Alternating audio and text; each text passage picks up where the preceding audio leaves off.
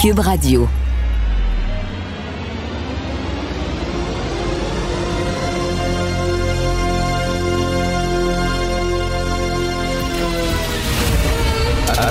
Attention, cette émission est laissée à la discrétion de l'auditeur. Les propos et les opinions tenues lors des deux prochaines heures peuvent choquer. Peuvent choquer. Oreilles sensibles s'abstenir. Richard Martineau. Martino. Un animateur pas comme les autres. Richard Martineau. Cube Radio. Bonjour, bon mardi tout le monde. Il fait très beau, euh, très ensoleillé. Tout le monde est content aujourd'hui à cause de cette nouvelle de nouveau vaccin. Mais moi, je suis extrêmement triste aujourd'hui, je vous l'avoue. J'ai le cœur dans l'eau.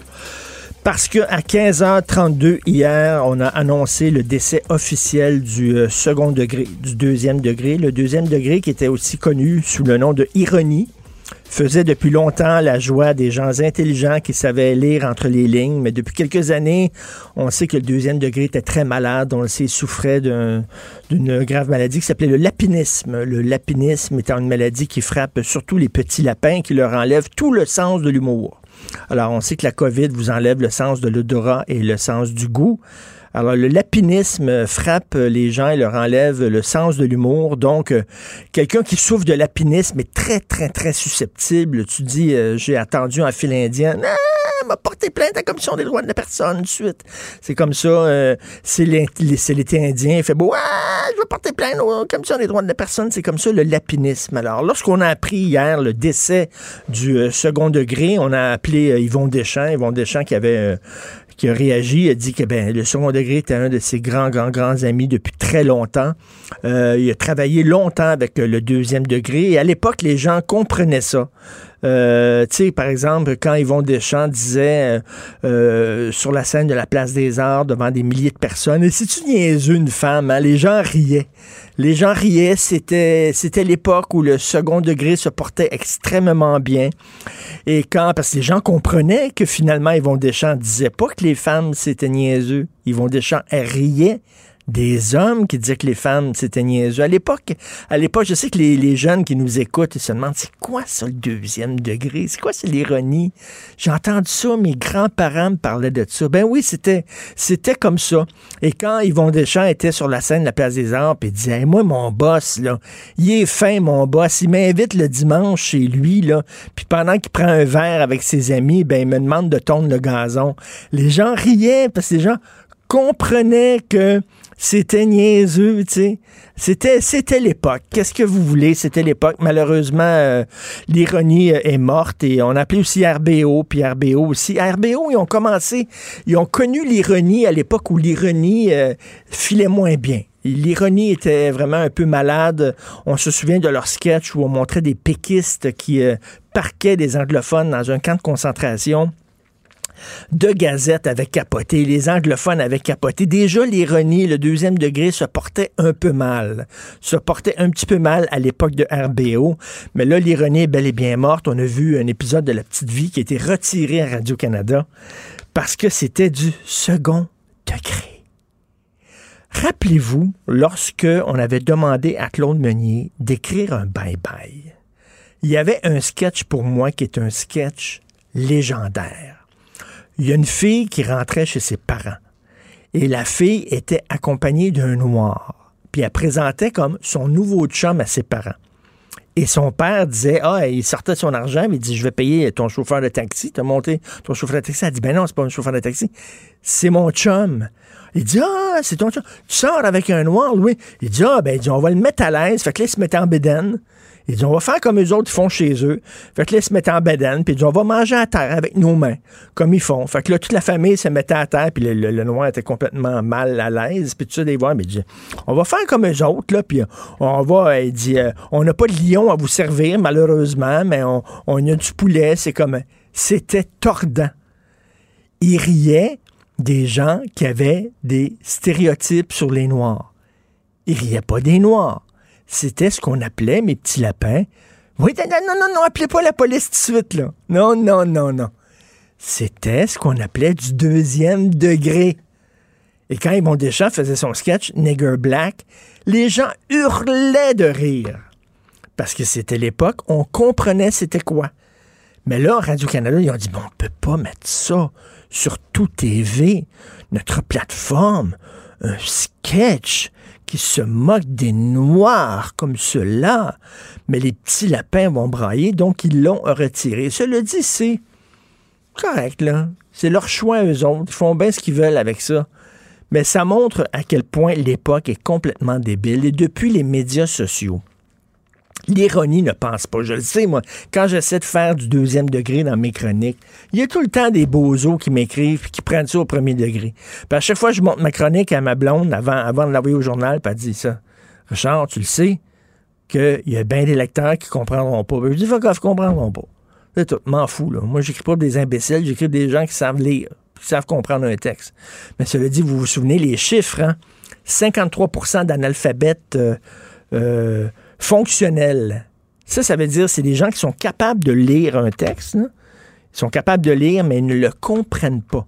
Et de plus en plus, peut-être à cause des médias sociaux, parce que ça passe mal le deuxième degré dans les médias sociaux. Faut que tu mettes des émoticônes, faut que tu mettes des petits, des petits bonhommes avec la langue sortie, puis l'œil fermé, puis poète poète, puis tout ça, là, pour montrer ceci est une joke. Et même là, avec 50 émoticônes, il y a des gens qui comprennent pas. Mais là, ils ont dit ça, on va retirer ça. Donc, hier, le deuxième degré est officiellement mort. Et je me demandais ce matin, je disais, je vais demander à, Achille puis à Maude, l'équipe, de faire jouer le sketch Nigger Black de Yvon Deschamps. Puis là, je me suis dit, oh non. Non, non, non, non, non. Non, non, non, non. Je, vais mettre mes bosses dans la marde, c'est certain. Si je le mets, là, il y a des gens qui vont écouter ça, puis qui vont brailler. On le met-tu? Tu le tues. Dit, ah, ouais, pas sûr, hein? On est rendu là. On est rendu là. On se demande, là, on a Achille, puis Maud dans la console, puis moi, on, se dit, on, on le met-tu, on le met-tu pas, négocie-tu? Fou, Christy! À l'époque, c'était un sketch légendaire. C'était peut-être un sketch le plus, le plus connu d'Yvon Deschamps, où justement, il jouait quelqu'un qui était naïf puis qui connaissait pas les Noirs puis tout ça, mais il riait pas des Noirs, il riait des... Mais ça, ça demande une certaine sophistication de l'esprit que malheureusement, les gens n'ont plus. Donc, j'ai honte de le dire, mais même moi, je m'auto-censure. J'ai honte de le dire. Parce que j'ai trop peur qu'il y ait des plaintes, puis tout ça, puis que mes boss soient dans la merde, puis je les aime, mes patrons, puis je veux pas les mettre dans la merde. Fait qu'on est rendu là, les amis. Le deuxième degré, L'ironie est officiellement mort, alors ses funérailles auront lieu dans quelques jours. Vous écoutez Martineau. Joignez-vous à la discussion. Appelez ou textez le 187 Cube Radio 1877 827 2346. Le, le, commentaire de Félix Séguin, un journaliste d'enquête pas comme les autres. Alors Félix, hier au procès de Éric Salvaille, on a dépassé un cap, un certain cap. Euh, oui, tout à fait. Arrête. Oh, Arrête. S'il te plaît. S'il te plaît, je suis. Écoute, tu sais que le genre de gag. Ah tu sais que je suis un bon public pour ce genre de gag-là. Arrête. OK.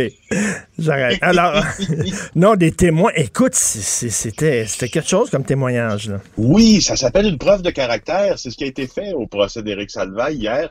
Euh, il, y a, trois anciens collègues qui ont été euh, amenés devant le tribunal, puis qui ont dépeint Salvaille comme un pervers qui dépassait la ligne pas mal tout le temps, avec des commentaires ou des gestes sexuels déplacés, même s'il ne connaissait pas la personne qui avait devant lui. Euh, il y a une ex-collègue de Salvaille qui a, témoigné dans un enregistrement qui a été rendu public au palais de justice. Je te la cite. Il avait toujours son petit jeune qu'il allait gosser. Il tourne autour comme une petite abeille. Il passe des petits commentaires. Il te regarde dans les yeux. Il fait une espèce de drague zéro subtile. Un autre témoin euh, a raconté comment euh, Salvaille, à un moment donné, serait venu derrière lui, lui mettre la main dans les culottes, très loin, pour, euh, pour euh, aller lui toucher les testicules, affirme-t-il. Alors, c'est drôle, ça m'a toujours frappé, moi, cette, hmm. cette euh, le traitement, en tout cas médiatique, qu'on réservait à Éric Salvaille, puisque si un homme avait fait la même chose à une femme, on, moi je me suis toujours, j'ai toujours pensé en fait que euh, le jugement aurait été, du public aurait été sans appel, tandis qu'Éric Salvaille a toujours euh, beaucoup, beaucoup de gens derrière lui qui suivent, euh, qui tentent de suivre, savoir il est, où il s'est promené. Tu te rappelles, après son sa mise en accusation, quand le scandale a éclaté, plutôt, il se promenait dans les bars euh, karaoké à Québec. Donc, il était suivi toujours comme euh, comme un, homme populaire par le, le, le, public. Je pense pas que, je pense pas que si on avait inversé cette situation-là, il aurait eu le même traitement. Tu sais, tu sais que, tu sais que bon, moi, je, fais de la télé avec euh, les francs-tireurs depuis 23 ans. Donc, bon, ça m'arrivait d'aller dans des, dans des galas, les Gémeaux, etc. Puis bon, de côtoyer un petit peu ce monde-là. Et ça fait des années que ça circulait, ces histoires-là. Moi, je, les avais entendues, ce genre d'histoire-là. Là, c'est, en procès. Ce sont des témoignages. Hein. Il faut vraiment y aller euh, mollo. Euh, il n'y a rien de prouvé. Là, donc, on irait au conditionnel. Mais ce genre d'histoire-là, ça circule dans le milieu depuis quand même un petit bout de temps. Donc. Ben, je, suis content que tu ouvres la porte euh, pour parler de ça, puisque je, bon, moi, je, je suis, euh, je suis assez euh, sauvage pour la question des galas, puis des, des, des soupers, puis des des des balles. Mais pour, pour, pour ce que j'en sais, puisque je travaille sur différents projets, comme tu sais, des fois avec différentes équipes de tournage aussi, et, et ce que tu me dis là, je l'ai entendu. Puis c'est drôle comment euh, ce milieu-là, finalement, euh, ressemble à un paquet de, de non-dits. Parce que on évidemment, on nommera personne, mais moi, il y a des gens que je voyais à travers la, lorgnette euh, de, de, ben mon écran que, que, dont on dit des choses qui, ma foi, me surprennent ben, ben, c'est pas la seule rumeur, Éric ben, il y en a d'autres. Ben oui, ben, tu sais, comme tu dis, c'est un, un, petit milieu, puis tu sais, le, le, on travaille avec des pigistes, donc euh, toi, tu as travaillé, tu as fait des documentaires, donc tu sais, mettons, le, preneur de son et le caméraman et l'assistant réalisateur, ben, ils ont déjà travaillé sur d'autres équipes ça m'étonne toujours que des vedettes comme ça aient des comportements euh, qui n'ont pas de bon sens parce que, voyons, ça se sait. Après ça, les gens qui t'ont vu, ben, ils vont aller mémérer ça à l'autre équipe, à l'autre équipe, puis tout ça, voyons. ça, se passe super vite, le mot. Euh, Richard, ben les gens travaillent des fois, comme tu dis, preneur de sang, etc., maquilleux, euh, maquilleuses, assistantes. Dans la même journée, ils peuvent travailler sur deux productions différentes. Ils vont ben venir tourner avec toi sur un, docu ou une série, puis ensuite, le, soir, dans un show de variété. Tu sais, alors, ça, ça, ils se croisent et ils nous croisent. Moi, les histoires que j'entends, je, je j'avais jamais pensé que notre notre milieu euh, artistique recelait, tu vois, tant hmm. de, de cas de...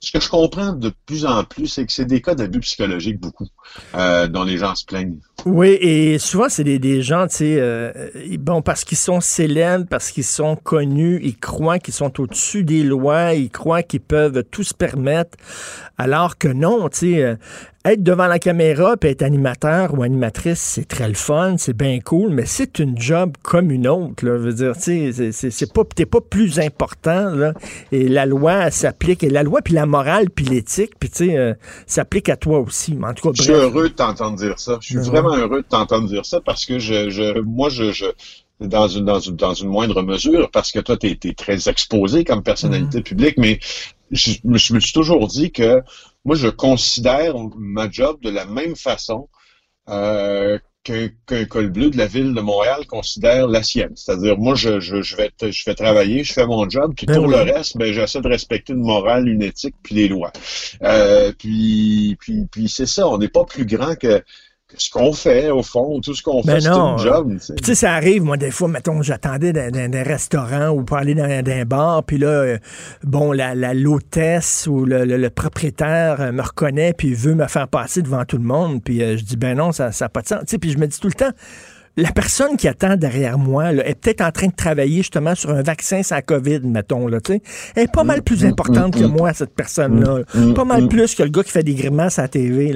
C'est très drôle. La, la, la, célébrité te, te, te donne des, des, des, des, privilèges que tu mérites pas nécessairement. Bref, euh, c'était c'était quelque chose, des témoignages. On lit ça dans le journal et ma mère, ma mère dirait, hum, c'est de la mauvaise graine, ça. Donc, nous allons parler maintenant... Nous allons parler de Fox. Nous allons parler de Fox maintenant, qui a interrompu un, interrompu un point de presse de Donald Trump.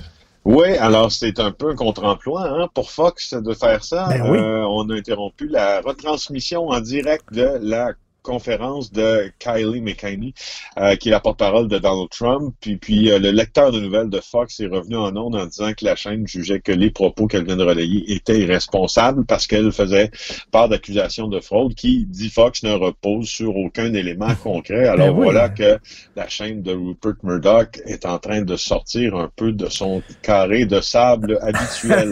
J'aime bien ça. Mais il est en train de perdre un peu ses appuis, là, euh, Trump. Là. Oui, puis écoute, je sais pas si, euh, si tout comme moi, en fin de semaine, tu as vu l'affaire du Four Seasons Total Landscaping Presser. C'est l'affaire, écoute? Félix, c'est l'affaire la plus drôle que j'ai vue depuis très longtemps. Quand j'ai vu le, le vidéo de ça, je, te jure, j'en pleurais. C'est tellement drôle. Et tu sais qu'ils vendent, j'ai vu ça aujourd'hui sur Internet, ils vendent des t-shirts à l'effigie, avec écrit dessus, là, Four Seasons Total Landscaping. OK? et, et- et là, je veux, j'en veux un. Donc, explique pour ceux qui l'ont pas vu. OK, parfait. Écoute, c'est une histoire, euh, c'est une d'une drôlerie incroyable qui peut nous amener sur plein d'en plus d'allégories. C'est pour ça que c'est tout à fait drôle. C'est que au fond, euh, euh, samedi, Donald Trump envoie, c'est samedi ou c'est dimanche, c'est samedi, je pense. Il envoie un tweet en disant point de presse au Four Seasons en lettres majuscules, comme d'habitude. Alors là, tout le monde se demande, euh, bon, ben, ça va être quoi le point de presse au Four Seasons à Philadelphie, etc. Puis, comme on dit, la première chose dont on se rend compte, c'est que l'équipe de campagne de Trump, plutôt que de réserver le Four Seasons à Philadelphie pour un point de presse, a réservé euh, la devanture d'une entreprise qui s'appelle Four Seasons Total Landscaping. Euh, c'est un donc un, un- des gens qui font du terrassement dans une banlieue crados de Philadelphie, à côté d'un sex shop qui vend des dildos, puis des gars de Michet, puis en face d'un crématorium. Mais c'est, c'est, c'est- écoute, Non, juste mais- ça. Là, mais la métaphore, là, tu sais, lui qui il arrêtait pas d'être vulgaire envers les femmes, et là, il y a un sex shop, et sa carrière politique est morte, et là, tu as un crématorium. Ben, dis, tout est là, là. Écoute, euh, The Inquirer, euh, euh, le journal The Inquirer a, tu sais, dans un, en journalisme, on a ce qu'on, appelle notre lead, hein, quand t'écris ton, quand on écrit nos articles, tes chroniques, t'as un lead qui, qui résume, les 5 W souvent de la nouvelle. Quoi, quand, comment, où, pourquoi. Et puis, le lead du Inquirer sur ça, c'est What began five years ago with a made-for-TV announcement of Donald Trump's presidential ambitions from the escalator of his ritzy Manhattan high rise ended Saturday with his aging lawyer shouting conspiracy theories and vowing lawsuits in a northeast Philadelphia parking lot near a sex shop and a crematorium. Donc, ce qui a commencé, traduisons, ce qui a commencé il y a cinq ans avec une, une annonce officielle de Donald Trump qui descendait les escaliers dorés de sa tour de Manhattan. C'est terminé samedi avec son vieil avocat qui gueulait des, des, des euh, conspirations, euh, des conspirations euh, dans un micro en promettant des poursuites dans une banlieue de Philadelphie, dans un parking de Philadelphie à côté d'un sex shop Non, non, mais il faut voir les, ah ouais, il faut, il faut, il faut voir les, les images de ça. C'est, imaginez un parc industriel là, dans le fin fond de, de, de Sainte-Rose, Laval, là, perdu. Là. Les journalistes ont dû se demander, mais qu'est-ce que c'est ça? Comment ça se fait qu'ils sont là? Et là, tu as Rudy Giuliani. Et en plus, on a appris, euh, je sais pas si tu avais vu ça, mais Rudy Giuliani a donné la parole à un gars qui était supposément témoin euh, oculaire d'une fraude. C'est un scrutateur dans un bureau de scrutin. Supposément avait vu des choses pas correctes. Et le gars, finalement, euh, les, les médias ont fait des recherches sur ce gars-là. Et il a fait de la prison parce qu'il avait baissé ses culottes et s'était exposé, s'était exhibé Oh devant non. deux enfants de 7 et 11 ans. Alors, sais, en plus, pour rajouter là, à au, au côté crade de cette histoire-là, ça n'a pas de bon sens. Oui, puis euh, les journalistes qui étaient là disent que de- évidemment, c'est de, devenu une nouvelle dans la nouvelle. Tout le monde parle de cette entreprise de terrassement euh, aujourd'hui, puis les journalistes qui étaient là disent que c'était weird comme point de presse. J'ai même vu mon, mon ami de Global, Mike Armstrong, qui était à Philadelphie pour pour pour couvrir euh, l'investissement, pas l'investissement, mais la présidentielle. Puis euh, avant de repartir vers Montréal, il est allé se prendre en, selfie, en autoportrait devant. Ben oui, parce que oh. je peux pas manquer ça. Il faut au moins que je passe devant. Ben, c'est sûr, je m'excuse, mais c'est certain que si à un moment donné, euh, le travail ou n'importe quoi d'autre m'amène à Philadelphie, tu peux être sûr que je vais sauter dans un taxi pour me faire prendre en photo. Écoute, ça n'a aucun bon sens. Et de voir aussi Rudy Giuliani, qui était, mon Dieu, euh, qui était un homme qu'on respectait tous, qu'on admirait. Euh, rappelez-vous, au lendemain de 9-11, euh, les, attaques, comment il, avait pris les choses en main. Hein? Les, les gens même qui le voyaient président, Félix. Oui, je me rappelle bien, moi je l'avais couvert, euh, Giuliani, même ses points de presse à New York après le 11 septembre. J'étais impressionné par la stature de cet homme-là, impressionné aussi parce qu'il avait, euh, c'était lui, si vous regardez euh, la, nouvelle série sur Netflix, là, ben, c'est pas si nouveau, là, mais qui se concentre sur le démantèlement de la mafia new-yorkaise, là, c'est lui le ben procureur qui avait pensé à ça. Donc je me disais, wow, quel homme. Et maintenant, de voir son déclin, il est pathétique. Maintenant, on l'appelle Crazy Rudy. Il a l'air d'un nom complètement fou. Et euh, il est le petit caniche de Donald Trump qui jappe très fort. Et de le voir, lui, parce que Donald Trump n'était pas présent là, à ce point de presse-là, parce qu'on sait qu'il jouait au golf et tout ça, qu'il ne veut rien savoir. Mais c'était Rudy Giuliani qui, était, qui avait l'air complètement perdu dans ce parc industriel. Faut, que, faut que les gens regardent ça. Merci beaucoup, Félix. Et euh, pardon pour les mauvaises blagues. On se reparle demain. oui, bye. Salut. Cube Radio. Cube Radio. En direct à LCN. Salut Richard. Salut Jean-François. Alors, on voit les cas éclore dans plusieurs CHSLD, alors qu'on était plutôt épargnés à venir jusqu'il y a peut-être un mois ou deux. Là, euh, il y en a de plus en plus à travers le Québec. Et à travers ça, bien, Québec solidaire voulait que le gouvernement nationalise nos CHSLD. Ben, c'est ça, parce que le fameux, le tristement célèbre CHSLD Heron à Dorval, finalement, a fermé ses portes, qui était un des épicentres de la pandémie quasiment au pays, a fermé ses portes. Et là, euh, Québec solidaire dit pour ne pour pas que ça se répète, ce genre de choses-là, pour protéger nos personnes âgées, euh, ils ont demandé au gouvernement de, de ramener tous les CHSLD privés dans le giron du public, c'est-à-dire de nationaliser tous les CHSLD parce que Jean-François, quand l'État se mêle de quelque chose, ça marche. C'est tigidou. Non, mais je vous mets au défi. Nommez-moi un, un projet informatique du gouvernement qui n'a pas fonctionné. Hein? Un, rien qu'un, hein? C'est dur, hein? C'est dur. Regardez comment on paye bien les fonctionnaires fédéraux. Ils reçoivent leur chèque, mm-hmm. pouf, de façon comme ça. Regardez notre système de santé. La bouffe gastronomique qu'on sert là-dedans. Là. Tout le mhm. monde a un médecin de famille. Tu te promènes dans les corridors, il n'y a personne dans les corridors sur les civières. C'est propre, le personnel est souriant. Écoute, le gouvernement sait comment faire. Donc, je fais de l'ironie, bien sûr, parce que pour Québec solidaire, nationaliser, rendre public, c'est comme un, médicament miracle. Je voudrais seulement souligner que euh, le CHSLD de Saint-Eusèbe à Joliette où il y a vraiment des difficultés, beaucoup de problèmes, c'est à moins que je ne m'abuse, c'est un à moins que je ne m'abuse, c'est un CHSLD public. Et le CHSLD mhm. Sainte-Dorothée à Laval, même chose, ce n'est pas un établissement privé, c'est un établissement public. Donc, c'est pas parce que c'est soudainement public que c'est correct. Et je rappelle que l'Institut économique de Montréal avait fait une, une, grande étude sur la qualité des soins et la qualité de vie dans les CHSLD. Et finalement, là où les gens sont les plus heureux, les plus satisfaits, ce sont les CHSLD privés, mais euh, qui euh, sont euh, gérés, en fait, qui sont gérés par le privé, mais qui sont subventionnés par le public. Donc, ça veut mhm. dire que c'est pas parce que c'est public que c'est correct, et c'est pas parce que, que c'est privé que c'est nécessairement moins bon.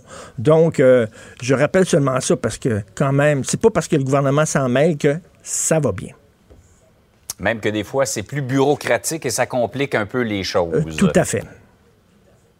Par ailleurs, Richard, nos transporteurs aériens, c'est compréhensible, vivent une période très difficile. 90-95% de leur marché est plus là. Donc, demande l'aide du gouvernement. Mais d'un autre côté, faut pas oublier qu'il y a des passagers dont les vols ont été annulés aussi qui réclament leur Écoute, depuis huit mois, là, aux États-Unis, le gouvernement a obligé les transporteurs aériens de rembourser les gens qui avaient acheté des billets. Même chose en Europe aussi, dans les pays d'Europe, on a obligé les transporteurs aériens à rembourser les gens. Là, ici, on veut pas rembourser. On se, on se fait, euh, on se fait donner finalement des crédits en disant, ben écoutez, le, quand la pandémie sera terminée, vous pourrez euh, prendre vos billets pour aller.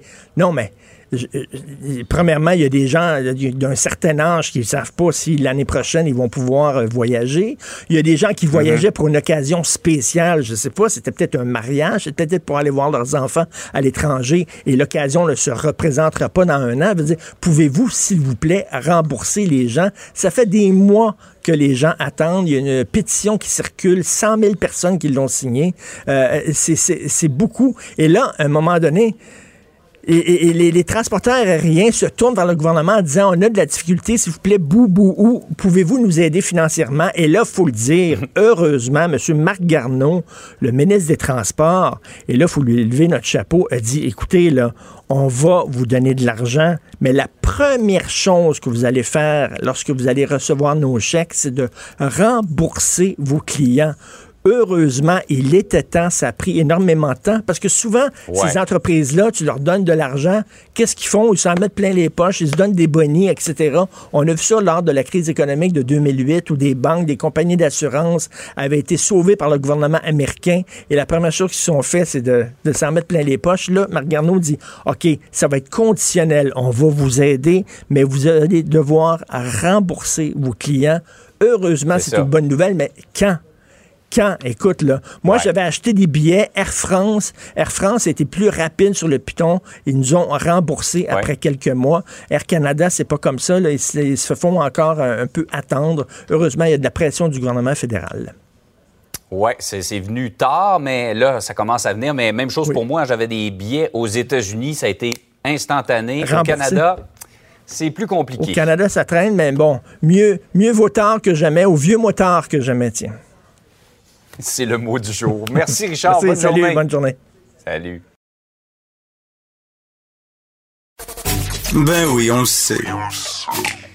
Martineau, ça n'a pas de bon sens comme il est bon. Vous écoutez Martineau. Cube Radio.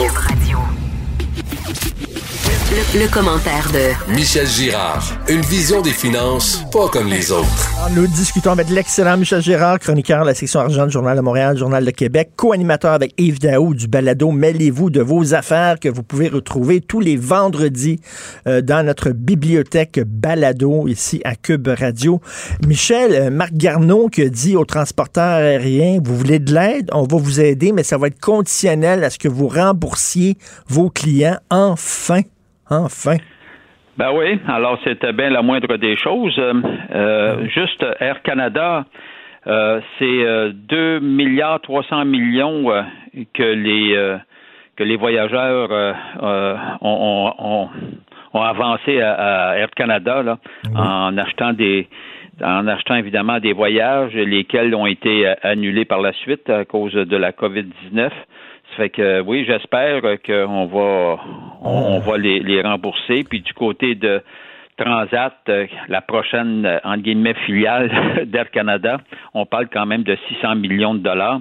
Ça fait que c'est 3 milliards de dollars juste pour Air Canada et sa et sa et sa future euh, filiale. Hmm. Donc, euh, bon, mais alors évidemment, hier, Air Canada a annoncé ses résultats. C'est pas surprenant, évidemment, des résultats financiers catastrophiques. Écoute, c'est pas compliqué. 86% de baisse au niveau euh, des revenus à cause de, eh la COVID quand tu compares euh, au, trimestre au trimestre correspondant de l'année 2019. Euh, Or, et puis depuis les, neuf premiers mois de l'année, écoute, c'est près de 3 milliards de pertes pour juste Air Canada. Or, bon, là, j'ai hâte de voir quelle forme d'aide le gouvernement fédéral entend entend mettre de l'avant concernant les pour soutenir évidemment les, Ben oui. transporteurs aériens. Euh, tu sais, on on ne connaît pas les détails. Est-ce que ça va être euh, une acquisition euh, d'actions, de blocs d'actions ou bien des prêts euh, sans intérêt? En tout cas, bref. on Mais a- je, on lisais, là, partout à travers le monde, les gouvernements aident les transporteurs aériens là, parce que euh, Ouais. ils, ont, ils ont de la misère partout. Là. Ah oui, oui, non, non, c'est pas. euh, c'est entre guillemets dans la dans le contexte actuel, c'est normal, Mm. euh, je le mets entre guillemets, que les gouvernements aident les, les, les transporteurs aériens qui sont parmi les, les sociétés les plus grandes victimes, évidemment, de la COVID-19, que si tu veux, on a annulé de- tous les vols euh, ou presque. Ben oui. Ça me fait penser en 2008-2009, là, c'était l'industrie automobile là, qui qui avait qui était au bord du gouffre. Oui. Euh, et puis euh, les gouvernements, et, entre autres euh, américains et canadiens, étaient intervenus pour sauver de la faillite euh, General Motors à l'époque. Or, euh, et euh, puis ça a été rentable. Ils ont, ils ont acheté des actions, des blocs d'actions. Puis, puis après ça, quand euh, l'économie a, a- a repris, ben écoute, les gouvernements, euh, entre eux, sont rentrés dans leur argent. Fait qu'on pourrait faire la même chose. Mais hier, à la suite euh, du dévoilement de Ben ces oui. résultats-là, mais mais euh, mais aussi euh, en raison évidemment de l'annonce du de l'efficace euh, des vaccins qui s'en vient de la part de, de Pfizer. Euh, écoute, les actions des, des transporteurs aériens ont explosé et Air Canada, euh, à elle seule, l'entreprise a vu son titre grimper, tiens-toi bien, de 28, 29% Aïe, aïe. 29% En une seule journée, la capitalisation boursière d'Air Canada a explosé de 1 milliard 300 Mais non, millions mais- de dollars. Non, non, mais qu'est-ce qu'on a, qu'est-ce qu'on a tous fait hier en voyant cette nouvelle-là? On a commencé à rêver pour où c'est qu'on va aller cet été. Où c'est Ben oui. qu'on va voyager cet été? C'est certain qu'on se voyait. Moi, je me voyais à Paris, à Rome. Je sais pas, on a assez hâte de voyager, mon Dieu. C'est ça. Ah non, mais effectivement, alors euh, c'est sûr que tout le monde croise les doigts pour que le, le fameux vaccin euh, efficace, on a trouvé qu'on puisse y avoir accès, parce qu'encore faut-il, encore faut-il euh, euh, qu'il soit distribué, euh, n'est-ce pas, au Canada en, Et- en ce qui nous concerne. Et t'as vu ça. Michel? En plus, le, le- le vaccin doit être gardé à 75 degrés sous zéro. Fait que Ouais. t'imagines, le- pour le transport de ce vaccin-là et la distribution, ça sera pas évident. là. Ouais, ben ouais, mais tu sais, regarde, si on est capable de trouver, euh, de découvrir le vaccin, on va être capable euh, de le conserver, j'imagine. Là. Ben oui. Non, mais tu sais, là, là, on rentre tu sais, dans la réfrigération. J'espère. On a quelques experts qui vont trouver des solutions. Ça, ça, ça m'inquiète pas ce, ce côté-là. Euh, ce qui m'inquiète, le, entre guillemets, le plus, c'est, c'est, c'est l'accès. Quand est-ce qu'on va y avoir euh, accès? À celui-là ou aux autres, hein, parce qu'il n'est pas, il est pas le seul vaccin euh, euh, bon, bon, qui est en grand développement et puis qui approche des, des résultats très concluants. Alors, il y en a plusieurs dans le pipeline, euh, dans le pipeline pharmaceutique, semble-t-il. En tout cas, bref, j'ai, hâte- j'ai hâte de voir. non, mais mais chose certaine, quelle belle dès le nouvelle. moment où on a des vaccins efficaces et puis qu'on puisse y avoir accès, c'est sûr que c'est un boom économique terrible. Et quand on se sortira de ça, de cette pandémie-là, là, il va falloir à un moment donné, tous les pays là, se préparer là, pour que la prochaine fois que ça nous frappe, parce que tous les spécialistes disent qu'il va en avoir d'autres, que la prochaine ouais. fois que ça nous frappe, qu'on soit pas pogné, comme on dit, les culottes baissées, comme euh, c'était le cas là, qu'on soit un peu Ah plus oui. préparé. Là. Alors, J'espère. effectivement, là, on a, à travers le monde, on, on, on- on est des deux de pique, là. Ouais. Euh, non, non, mais c'est vrai, tu sais, on a fait, on a prouvé comment on pouvait être deux de pique. C'est vrai. ouais, puis en, en plus, c'est qu'on n'est même pas sorti encore, puis on le voit, là, tu sais, euh, on est, c'est, c'est pas sous contrôle, hein, tu juste à voir qu'est-ce qui se passe à travers le monde, la propagation, le rythme effarant de la propagation, c'est, écoute, c'est, incroyable. là. Oui, non, non, euh, c'est- donc, euh, non, on a-tu hâte qu'on passe à travers... euh, On a hâte, mais écoute, on pense aussi aux entrepreneurs, puis tout ça, les restaurateurs doivent-tu avoir hâte d'ouvrir? Et, écoute, là, eux autres, quand ils ont vu le beau temps, là, ils ont dû dire, maudit, comment ça se fait, on n'a pas de terrasse? Et je, je parlais à un de mes amis qui est à Toronto ces derniers jours, puis il me disait, nous autres, les terrasses sont ouvertes à Toronto, là. On met notre masque, on va à sa terrasse, tu peux prendre un petit verre, tout ça, les gens respectent la distanciation. Ici, bon, euh, on a décidé de ne pas, de pas ouvrir les restos, malheureusement. Mais bref, tout le monde va pousser un soupir de soulagement. Et le soir, Michel, quand on va nous dire là, officiellement, j'imagine à un moment donné, il va avoir une annonce en disant on a réglé le problème partout sur la planète, là, c'est terminé. Et tabarnouche qu'on va se dévisser la tête ce soir-là. Ben, non, mais j'ai effe- effectivement, on, on, on l'attend. C'est Bon, ah on, l'espère tous que ça survienne le plus rapidement possible. Cela dit, en attendant, pour revenir à nos mm. moutons euh, économiques, euh, bon, on sait évidemment, euh, Joe Biden, évidemment, il, rencontre un petit peu d'opposition. Je comprends pas pourquoi de la part de, de la part de Trump, qui n'a pas l'air très collaborateur. C'est incroyable de voir ça? Non, non, c'est, il est vraiment, il est vraiment. Non, mais c'est inacceptable. Écoute, euh, c'est, vraiment, c'est vraiment inacceptable. Mais ça montre la petitesse du personnage, la mesquinerie du personnage qui ah, se, bon sens. Qui se fout de son propre pays parce que c'est dangereux là. Ben ces appels en disant le, les démocrates ont, fraudé, ont triché, ah il est en train d'exciter les crinqués qui oh sont armés jusqu'aux dents. Dangereux. Alors, euh, alors, non seulement c'est dangereux, mais en plus, c'est que ça nuit. Écoute, tu sais, c'est prouvé, là, les, les écoute, l'administration américaine, c'est immense, là. Alors, faut tu sais, as deux mois, là, c'est ça la tradition. Il y a l'élection, puis après ça, le, président élu devient euh, effectif, évidemment, euh, au début de janvier ou à la mi-janvier euh, qui suit. Or, donc, ils ont deux mois pour préparer le changement, pour la transition d'une équipe à mm. une autre. Or, il faut que tu... Là, écoute, le pauvre Biden, il n'a même pas accès à rien. Là. En plus, il n'est même pas financé, parce que généralement, c'est aux frais du gouvernement américain de financer la transition. C'est vrai. Alors là, remarque qu'ils vont se débrouiller parce que je pense pas qu'ils vont manquer de fonds. Mais cela dit, c'est de voir comme tous les bâtons dans les roues qui, qui, qui, qui va leur mettre. non, oh quel petit personnage. Merci beaucoup, Michel Gérard. Passez une bonne journée. On se reparle demain. Salut. Salut. Gilles Le où, quand, comment, qui, pourquoi ne s'applique pas sa ricanade? Parle, parle, parle, genre, genre, genre. Gilles C'est ça qu'il manque tellement en matière de journalisme et d'information. Voici le commentaire de Gilles Proulx. Gilles, quand on va faire la queue devant le stade olympique pour aller se faire vacciner, on se souvient, la H1N1, c'était ça, là. On allait au stade olympique se faire vacciner. J'espère que Claude Dubois ne passera pas devant tout le monde encore, là. Très belle référence, il n'y a pas de doute.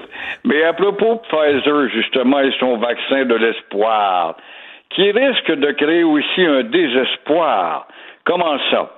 Il y a deux choses à surveiller. A, le beau temps. Dès qu'on a du beau temps, on fait quoi à ces euh, tricheurs que nous sommes souvent, à sortir en bande, à se réunir, on fout par-dessus bord le masque, la distanciation, et hop, tout d'un coup, une région retombe dans l'orange ou le rouge. Alors ça, c'est le beau temps. Ça crée l'espoir précipité. Alors, mm. on préfère euh, évidemment éviter les zones rouges. Et B, B, le vaccin Pfizer, qui n'est pas encore ces tablettes de nos pharmacies, risque encore une fois de nous, en tout cas, précipiter parce que c'est l'espoir qui est là. Nous précipiter avant le temps dans le relâchement. Et c'est ben ça qui fait peur. Non, c'est vrai, là, les gens, il y a des gens qui se disent, ben là, c'est fini, dans quelques mois, on va avoir le vaccin d'ici Noël. Fait que, wouhou, party! Exactement. Mais ce qu'ils oublient, ces étroits d'esprit, c'est qu'il est efficace à 90% Alors, il faudrait pas que nous soyons constamment dans le 10% parce que là, ça prendra pas de temps. C'est pas pour rien que l'Organisation mondiale de la santé nous a dit ce matin, encore une fois hier soir, ne fermez pas les yeux à cause de cet espoir. Parce que là, là dans le 10% tu vas empoigner des témoignages dans le Journal de Montréal le matin. Dire, mais oui, malheureusement, je l'ai eu, puis c'est pas si efficace que ça. Ils vont être dans le 10 Mais non, mais avez-vous vu la liste des parties, là? 24 octobre, un chalet en Outaouais, gros party, centaines d'étudiants. 30 octobre, la police de Montréal casse un party avec 83 personnes dans un entrepôt. 31 octobre, 145 personnes dans un début de boisson clandestin, etc. 200 personnes dans un mariage euh, euh, à Côte-des-Neiges. Ça finit plus, avec la, la gang aussi, avec les autos modifiées. Oui, oui, à part les acidiques, il faut les nommer pour ben pas passer pour raciste. Mettons tout le monde dedans. Mais additionne tout ce monde-là, tu es déjà rendu au-delà d'un millier, peut-être 1500, 2000 ben personnes. Moi, j'aimerais bien savoir la facture totale que ça va rapporter en termes de constat, mais pas toujours de contravention. Mais ben non. Alors, Éric Salvaille, euh, si c'est vrai ce qu'on a entendu hier, c'était, euh, il y avait un certain problème, M. Salvaille. Oui, trois témoins qui compromettent vraiment euh, le petit Eric et euh, ils ont fait des déclarations très compromettantes. en démontrant que l'animateur, en tout cas, euh, était un pervers. Je ne sais pas s'il l'est encore au présent, mais il l'était au passé. Mais euh, c'est sûr, les frottements, puis la main rentrée dans les culottes, par donc, puis il arrive par en arrière, puis il me frotte, puis bon, des révélations absolument renversantes qui avaient été retenues par la police, et ça a été fait hier. Mais euh, parmi les trois témoignages, Comment ça se fait? C'est des, demi-hommes qui l'attaquaient, lui, s'ils attaquaient. Ce sont des demi-hommes. Il n'y en a pas un là-dedans qui aurait pu se revirer de bord puis mettre son poing sur la gueule. Mm. Mais non, c'est bizarre quand même, on a peur. Nous, on préfère utiliser un Kleenex qui donnait un bon coup de mouchoir. Non, les gens étaient comme mal à l'aise, ils riaient, puis euh, c'est bizarre parce que si ça avait été, là, Gilles, si ça avait été, je sais pas, leur réparateur de frigidaire qui avait fait ça, là, OK? Ou si ça avait été le, leur jardinier ou le, boulanger, il y aurait sacré un coup de poing sur la gueule, mais on dirait que parce que c'est une vedette, c'est comme... exactement. Mais ça m'amène à m'interroger sur la capacité de Michel Massicotte, un avocat très, très, très bon dans le compte interrogatoire. Euh, là, il n'y en aura pas. Il en a là des plaidoyers. Alors, comment est-ce qu'il va faire justement pour renverser la vapeur de la couronne là-dedans? Et euh, encore une fois aussi, faut pas oublier que ces assertions-là sont pas contestées jusqu'à maintenant. Mmh. Alors, il ne reste plus qu'à dire bonne chance au juge euh, Delmont, c'est ça, le juge Delmont, qui aura à trancher un peu comme l'autre juge chez euh, notre ami, euh, Roson. lui, chez Roson. Alors, Éric Salvaire, donc on va on va avoir le, jugement bientôt, j'imagine. Et la loi 21, donc le défilé des braillardes qui continue, mais là, c'est on entend plutôt les gens qui défendent la laïcité, là. Oui, il était temps, la semaine passée, c'était des braillards d'Ottawa, tout à la salle d'Ottawa et de Trudeau, ça. Et la loi, la timide loi 21, faut-il le répéter? Alors, les bornés fanatiques, encore une fois, contestent. On sait bien que la contestation, là-dedans, je t'apprends rien, mon cher Richard, c'est pas la contestation de la loi 21 qu'on fait, c'est la contestation parce que c'est une loi très timide, c'est la contestation, la condamnation du Québec entier pour euh, ce qu'il veut comme affirmation nationale, comme euh, distinction. Alors la preuve, la preuve, on l'a vu, les avocats Tartuffe qui représentent les braillards n'ont pas daigné, n'ont pas osé euh, contre-carrer, contre-interroger mademoiselle, une femme merveilleuse, hein, l'épouse de Raj Badawi, ben qui oui. est en en Arabie Saoudite, parce qu'il s'est battu pour la liberté, lui, l'épanouissement des femmes, puis il a été condamné à 200 coups de fouet et puis ça fait déjà quoi, près de dix ans qu'il traîne en tôle. Alors, toujours les îles, elle a dit, est venue dire, moi j'ai adopté le Québec parce que j'en ai été tanné de voir la domination de la femme dans ces pays. Et euh, la loi 21, dit-elle, est la seule, la seule solution pour vivre sans religion. C'est ça qui est le but de la société laïque de François Legault. Et les, les, les, les jeunes, là, euh, euh, professeurs voilés, les, les, enseignantes, qui disent la loi m'empêche de de, de, de, de, faire ma job. Non, c'est ton imam qui t'empêche de faire ta job. Si tu veux, va voir ton imam, puis demande-lui, est-ce que vous me donnez la permission d'enlever mon voile six heures par jour? S'il dit non, le problème, c'est pas la loi. Le problème, c'est ta religion, c'est ton imam qui t'empêche, qui te dit, toi, tu, je, te préfère chômeuse que, que, d'enseigner pas de voile. Plutôt que de renier ben ta religion, alors c'est... Euh, c'est la foi du charbonnier. Tu dois croire si tu veux que Allah t'accueille au ciel. Donc, tu écoutes nous autres, les manipulateurs politiques que nous sommes devenus. Et ça, nos nonos, ça ne passera pas ça, nos nonos des surlibertés du Québec et de la charte pour les avocats, ils le savent, sont hypocrites. Mais évidemment, ils font de l'argent avec ça, puis de la manipulation, surtout quand tu détestes le Québec dans son entièreté. Un, épisode de La Petite Vie qui a été censuré par Radio-Canada.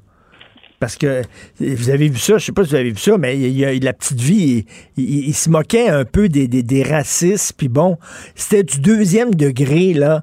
Euh, mais là, on a décidé d'enlever ça à Radio-Canada de leur plateforme euh, euh, Tout TV parce qu'ils ont dit peut-être les gens comprendront pas le gag. C'est fou, Gilles, comment le deuxième degré est plus compris maintenant. L'ironie. Yvon Deschamps puis son monologue Nigger Black qui me faisait tant rire, ce serait impossible maintenant de le faire jouer sur les ondes de radio parce que les gens diraient que c'est raciste. la rectitude s'est installée, a envahi la logique même et Radio-Canada, qui a été un moteur d'évolution euh, intellectuelle du Québec euh, au début des années 60. Quand on parle de la Révolution, vous savez, Radio-Canada a joué un grand rôle là-dedans. Ça a été vrai jusqu'en 1970. Mais après quoi, Radio-Canada a subi la concurrence très forte de ses compétiteurs, a rentré dans le jeu en descendant en bas de la ceinture et maintenant se fait moraliste et propagandiste, devient une officine de propagande de la Charte des droits et du fédéral pour faire en sorte que tu ne puisses manifester aucun mécontentement du côté du Québec, quels que soient ses arguments. Tout à fait. Merci, Gilles. Tout à fait. On se reparle demain. Bonne journée, Gilles Pau. Merci. Parlant du deuxième degré et de l'humour, j'ai interviewé la semaine dernière pour l'émission Les Francs-Tireurs à Télé-Québec André Ducharme euh, de RBO et euh, ça va être diffusé demain soir et je lui disais, écoute quand même, le RBO, vous avez fait des sketchs, rappelez-vous le fameux sketch, je pense que c'était l'année où RBO faisait le bye-bye, le sketch sur les jeux gays parce que Montréal euh, elle venait tout juste d'être l'hôte des Jeux euh, olympiques pour euh, homosexuels. Et il y avait un sketch, c'était lancer du javelot. Et là, les gars, il fallait qu'ils lancent le javelot dans. Et, là, il y a des gays qui se baissaient culotte puis qui recevaient le javelot dans le cul. OK? C'était ça, le, le, lancer du javelot. Et je disais à André Duchamp, je dis, ça serait impossible de faire ce gag-là aujourd'hui. Et vous le feriez pas. Il dit, moi, je le referai demain matin. J'ai aucun problème avec ce gag-là. Il dit d'ailleurs, on avait reçu un prix de la communauté, une association de la communauté homosexuelle qui avait trouvé ça bien drôle, puis qui riait. Il dit ils sont capables de rire d'eux comme n'importe qui. Les Québécois de souche euh, francophones blancs sont capables de rire d'eux.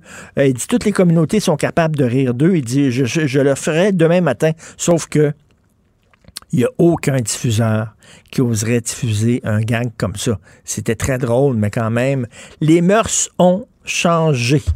On s'en va à la pause. Si c'est vrai qu'on aime autant qu'on déteste, Martineau, c'est sûrement l'animateur le plus aimé au Québec. Vous écoutez Martino Cube Radio. Alors, le CHSLD Heron de Dorval, où des dizaines de résidents sont décédés de la COVID au printemps dernier, euh, met la clé dans la porte, met fin à ses activités, c'est fermé. Il n'y a personne qui va pleurer euh, là-dessus. Nous allons parler avec Maître Paul Brunet, que vous connaissez bien, président du Conseil pour la protection des malades. Bonjour, Maître Brunet. Bonjour, M. Martineau. On pourrait dire que c'était la maison des horreurs, ça, ce CHSLD-là. Oui, effectivement, c'était une des, une des pires places euh, qu'on a pu observer, dont on a entendu parler, parce qu'il y a des places aussi que ça s'est mal passé. Rappelons hein, qu'il y a eu des milliers de morts en CHSLD, en, résidence euh, intermédiaire. Tout à fait. Nous, vrai nous, on a une quinzaine de familles qui sont prêtes à raconter leur histoire d'horreur. Elles nous les ont racontées. Euh, Monsieur Martineau, ça fait trois fois qu'on annonce publiquement qu'on est prêt à collaborer avec la police parce qu'on se demande s'il y a vraiment des enquêtes criminelles qui sont en cours. À Aaron, là, il y a de la négligence criminelle qui a eu lieu. Hmm. Y a-t-il quelqu'un qui s'en occupe avant qu'il ferme?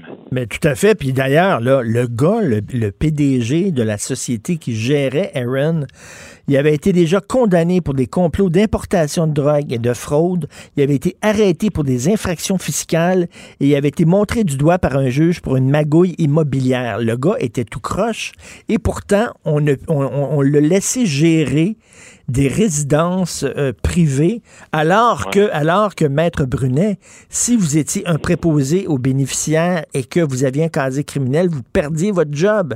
Tu ne pouvais pas être préposé avec un, dossier criminel, mais lui pouvait gérer plein d'établissements privés sans aucun mot du problème, malgré son passé.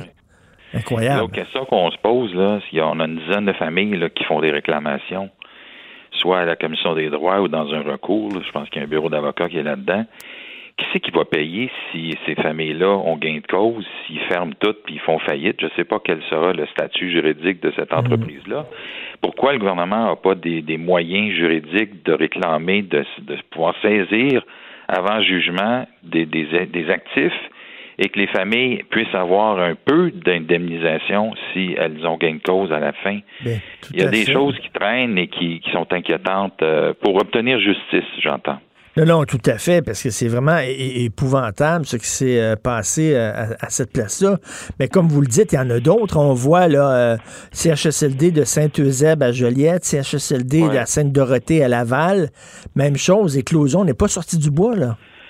Non, vous avez raison. Et euh, on reçoit des témoignages comme vous autres dans les médias là, sur le fait que on transfère encore des, des résidents d'une place à l'autre. Il y a encore du personnel qui suit mal les consignes.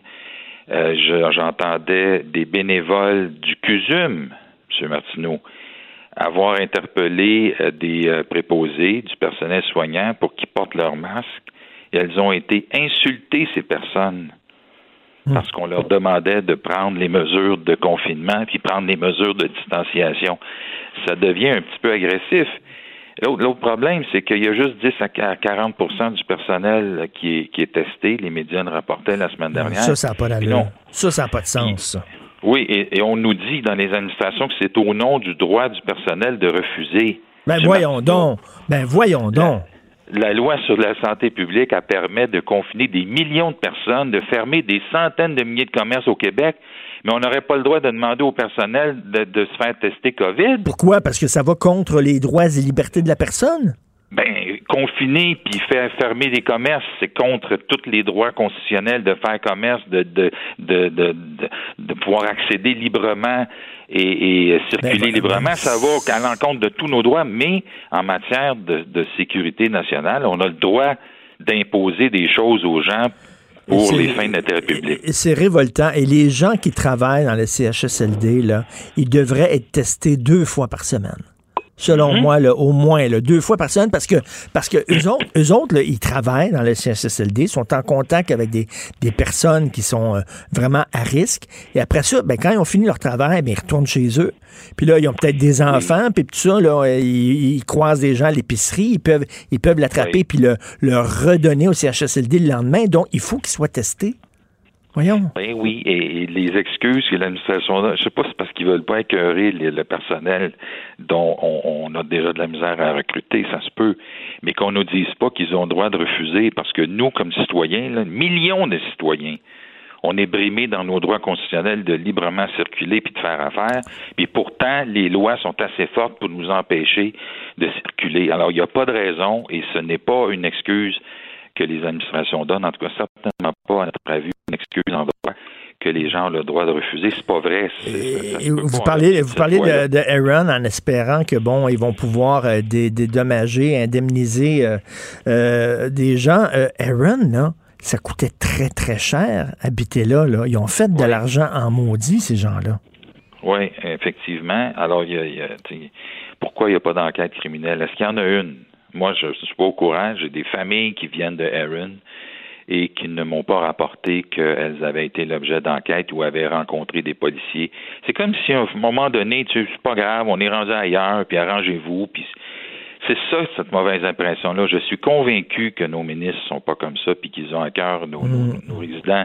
Mais au bout de la journée, là, je vous le dis, on a l'impression qu'on a abandonné le monde. C'est pas grave, on passe à d'autres choses. Puis là, on déménage, comme vous en avez vous-même déjà parlé du monde de Verdun. On les expulse de leur maison, de leur foyer, de leur, de leur chez-soi, pour les envoyer ailleurs au nom d'un meilleur service aux autres patients à venir on écœure du monde pour pouvoir mieux recevoir du monde. Au bout du compte, j'essayais de dire ça. T'as pas fait de valeur ajoutée, puis t'as encore ajouté à la mauvaise réputation parfois. Tout à fait. Et, Maître Brunet, au moment où on se parle, parce qu'on sait qu'il y a un manque de personnel dans les CHSLD, parce qu'il y en a beaucoup qui sont au bout du rouleau, qui quittent, etc. Est-ce qu'il y a encore des déplacements, c'est-à-dire est-ce qu'il y a encore des gens qui, des préposés aux bénéficiaires, qui passent d'un CHSLD à un autre? Je n'ai plus cette information-là. En tout cas, pas, clair, hein? je l'avais. C'est pas clair, c'est flou. Ce qu'on sait, c'est qu'il y a encore de négligence dans le port des équipements de protection. Euh, je lisais dans le devoir que le ministre Dubé a dit la semaine passée, comme s'il était pas trop tard, que là, on n'a plus de problème d'approvisionnement pour du matériel. J'espère. On était supposé de ne pas en avoir de problème au début de la pandémie. Fait qu'il a déclaré ça la semaine passée au devoir que là, il n'y a plus de problème d'approvisionnement. Allô?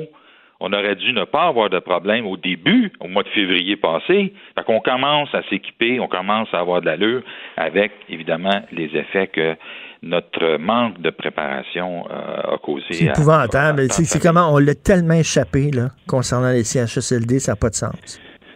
Pendant ce temps-là, la Colombie-Britannique, euh, il y a des journalistes qui sont là pour le devoir qui disent qu'un bon système de santé, des efforts soutenus pour la recherche, une confiance envers le gouvernement, des tests, des tests, des tests, c'est ça l'honneur de la guerre.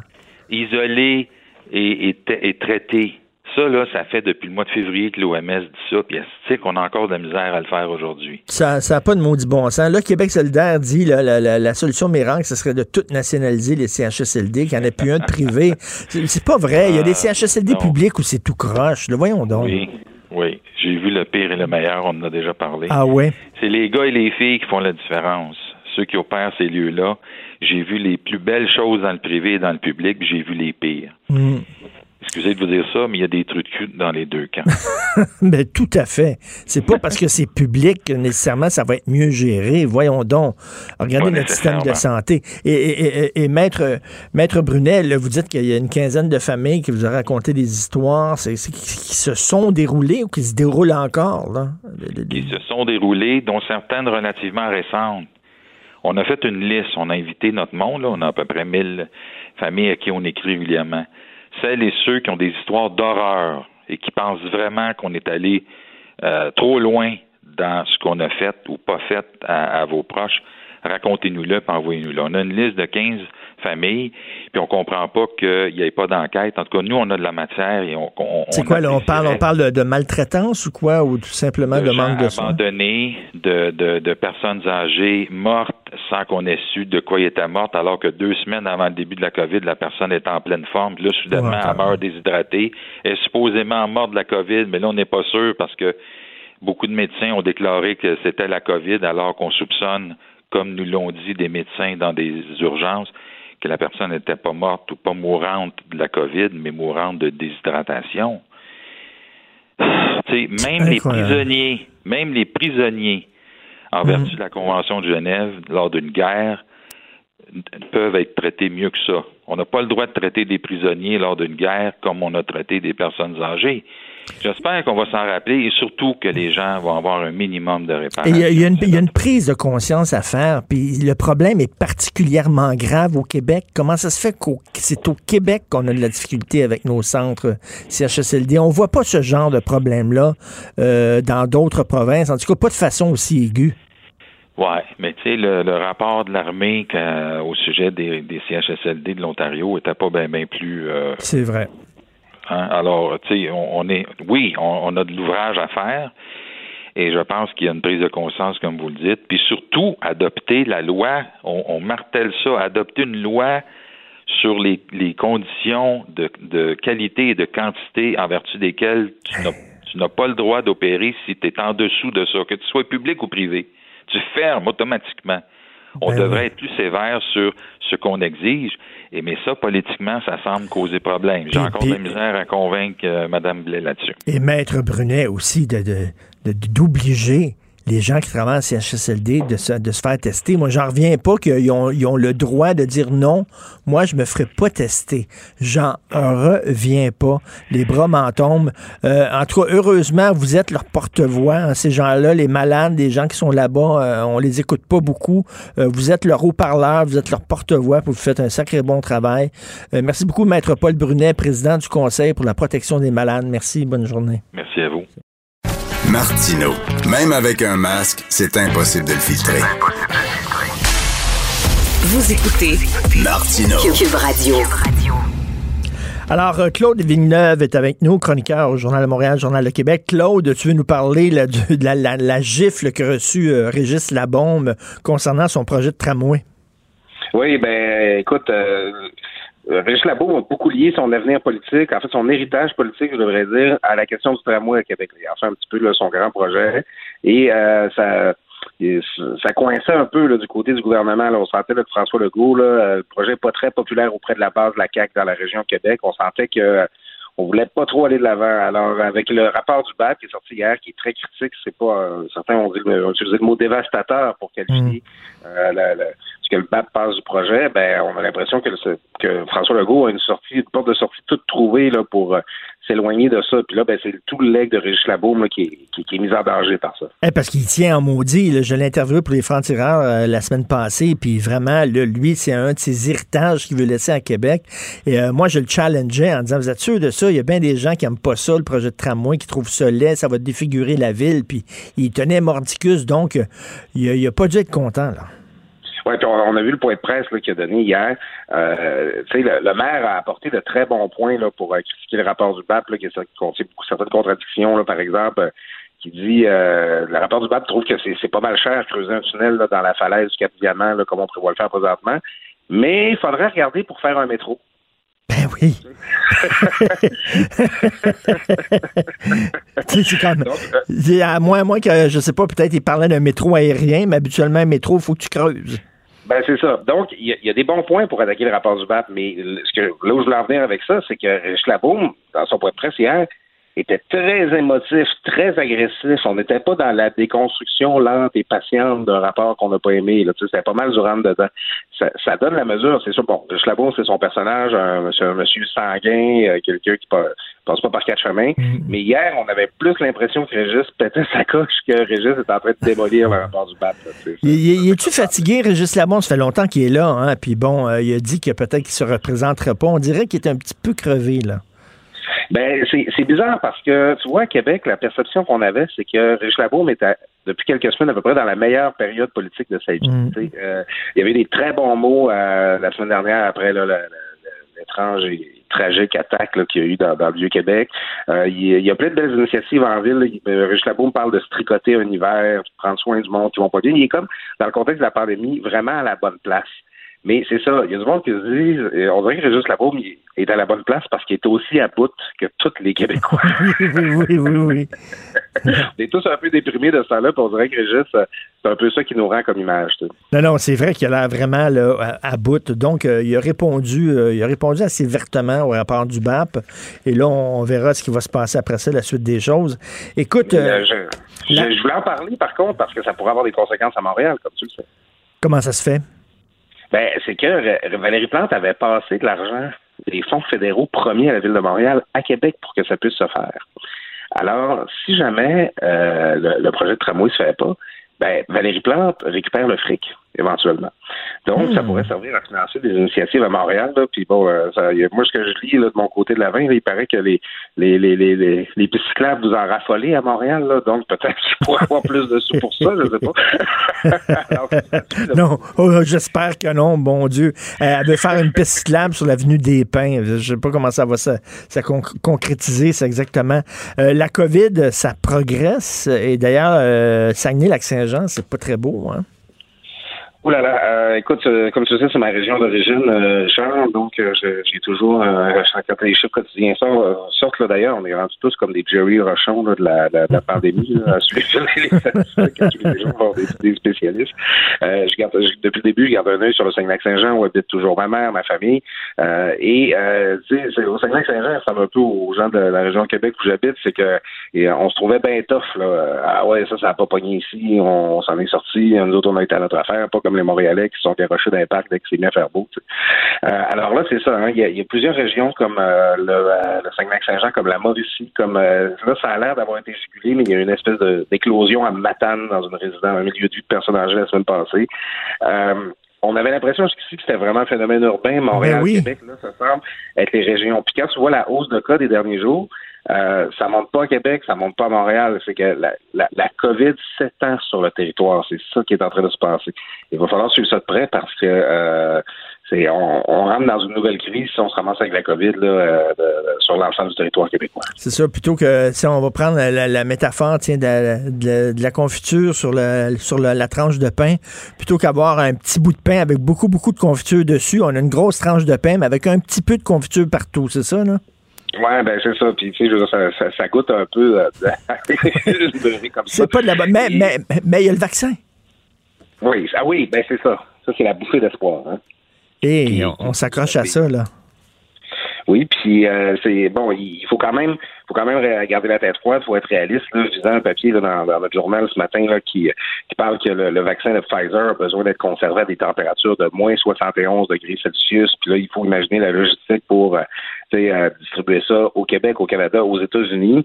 Euh, les c'est pas fait. Là. Surtout, on parle d'un vaccin qui, qui aurait besoin de deux doses pour être administré. Donc, c'est pas ah, pour oui. le Québec 8 millions de personnes qu'il faut vacciner, c'est 16 millions. Hein. Il faut oui. vacciner tout le monde deux fois. Donc, euh, c'est euh, il va y avoir une logistique pour euh, bon, l'homologation du vaccin risque d'aller rondement, mais il va falloir le produire, il va falloir le distribuer, il va falloir le conserver. Ça va prendre des. On, on, on, est plusieurs à l'avoir vécu là, d'être allé faire la file là, pour se faire tester à quelques reprises cet été. Là, moi, je l'ai fait trois fois. Euh, préparez-vous à avoir des files d'attente là, puis avec des rendez-vous là, pour euh, pouvoir aller recevoir le vaccin. Hey, là, on se souvient, là, le H1N1, là, on faisait la, la file au stade olympique, là, dans la région de Montréal. Là, c'était... Puis je pense le Palais des Congrès, moi, je suis allé me faire vacciner, je crois, au Palais des Congrès. C'était quelque chose comme opération. Là. Oui, oui, c'est ça. Donc, euh, vaccin qui s'en vient, super bonne nouvelle. On voit lumière au bout du tunnel. Puis, pas juste celui de Pfizer. Il, y a, il y a, je crois, à l'échelle planétaire, là, qu'il y a 9 ou 10 candidats vaccins qui sont près de, qui, sont en phase 3 de test. Donc, euh, prochaine étape, c'est l'homologation. Au Québec, on a l'entreprise Medicago qui, euh, qui, qui, avance très bien aussi, puis qui croit, écoute, imagine ça, Richard, le, vaccin de Pfizer aurait un effet d'immunisation sur 90% des gens qui le reçoivent.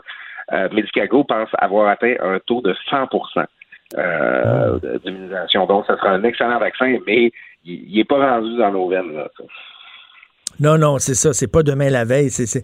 Les gens disent ah, peut-être d'ici Noël. Ben, ça m'étonnerait. D'ici Noël, écoute, on est, on est mi-novembre. Euh, c'est sûr qu'on ne sera pas vacciné euh, Noël, mais on espère, on espère d'être sorti du bois pour l'été prochain, pour qu'on puisse euh, continuer à vivre. Et écoute, quand ça va être derrière nous, parce que ça va un jour être derrière nous, cette histoire-là, il va falloir quand même se préparer pour la prochaine, parce que tous les spécialistes le disent. Des pandémies, il va y en avoir de plus en plus. il y a eu le SARS, il y a eu la H1N1, il va en avoir d'autres. Oui, et le coronavirus lui-même, euh, c'est, on l'a oublié, mais depuis le début, on parle du nouveau coronavirus, parce qu'il y en avait déjà des coronavirus qui en circulation. Euh, je pense de, de, tous les rhumes, mettons, qui, passent là, durant l'hiver, à chaque saison, puis que, puis qu'on a, puis qui sont un petit peu fatigants, puis qui viennent des fois en visite, 40% des rhumes sont créés par deux sortes de coronavirus qui, qui étaient déjà connus par l'humain. Là, okay. que c'est, des virus qui, qui viennent endémiques, qui circulent, puis qui passent une fois de temps en temps, puis qu'on, dont on n'entend plus parler pour quelques années. Sais, même le, la, le, le, virus qui cause la COVID-19, va continuer d'être une réalité. Euh, on, euh, c'est possible que dans 7-8 ans, ils nous disent Oups, le coronavirus est revenu, il va falloir vacciner tout le monde parce qu'on ne sait pas combien de temps le, le vaccin va avoir sa fonction d'immunisation.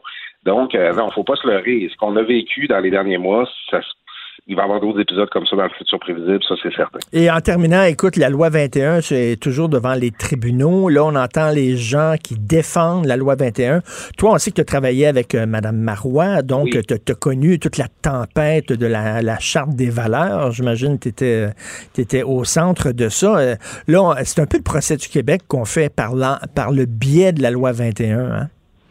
Oui, puis c'est, c'est que ça est toujours. Il y a, il y a, là, on est dans le procès juridique, puis euh, c'est intéressant, c'est le vrai enjeu, mais tu sais, il y a le procès public qui est comme permanent, lui. Hein, on, on est toujours en train de faire le procès du Québec, puis euh, les, tu sais, c'est un discours. Moi, je, ce qui m'a traumatisé, Richard, je me rappelle, c'est que les gens disaient, ah, Madame Marois là, elle, elle, elle veut voter une loi pour faire perdre leur travail aux femmes musulmanes qui portent un voile. C'est ça. C'est Pauline Marois, là, s'est levée un matin. Ben oui. Je pourrais écœurer aujourd'hui. ben oui.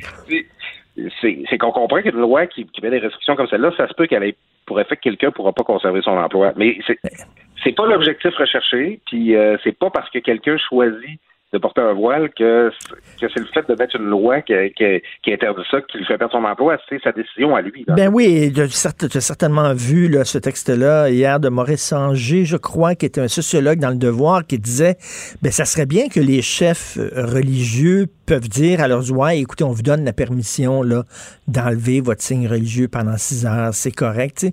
Ce serait le rôle aussi des chefs religieux. Là. Si, si la femme, son imam, lui dit, euh, je préfère que tu sois chômeuse que, que, que, tu enseignes pas de voile, ben le problème, c'est pas la loi 21, le problème, c'est son imam qui est beaucoup trop rigide.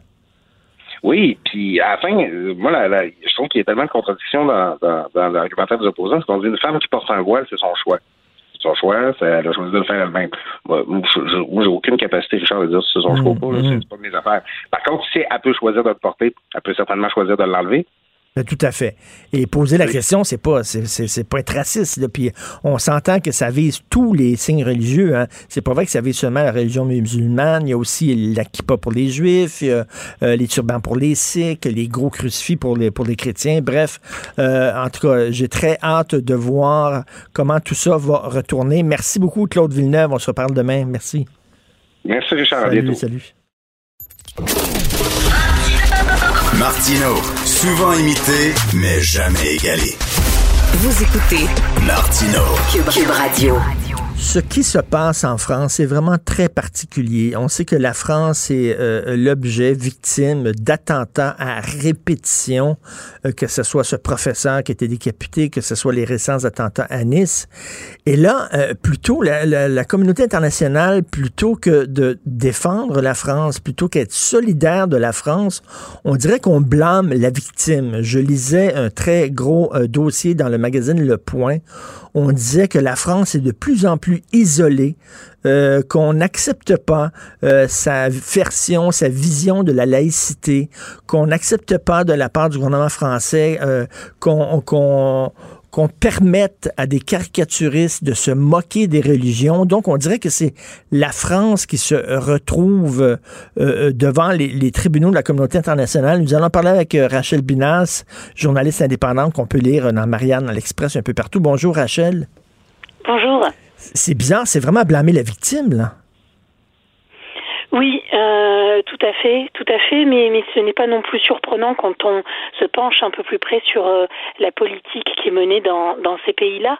Euh, on va dire que que l'acmé de la lâcheté a été représenté par euh, par Monsieur Trudeau, euh, qui a mis une dizaine de jours, euh, si je ne me trompe pas, avant de rendre une forme d'hommage à Samuel Paty, puis en décidant de, de pointer du doigt la liberté d'expression qui était qui était la nôtre, un petit peu comme un reproche qu'on pourrait faire à une femme qui se fait agresser sexuellement. Peut-être que sa jupe était un petit peu courte, peut-être qu'elle a participé, qu'elle a cherché également.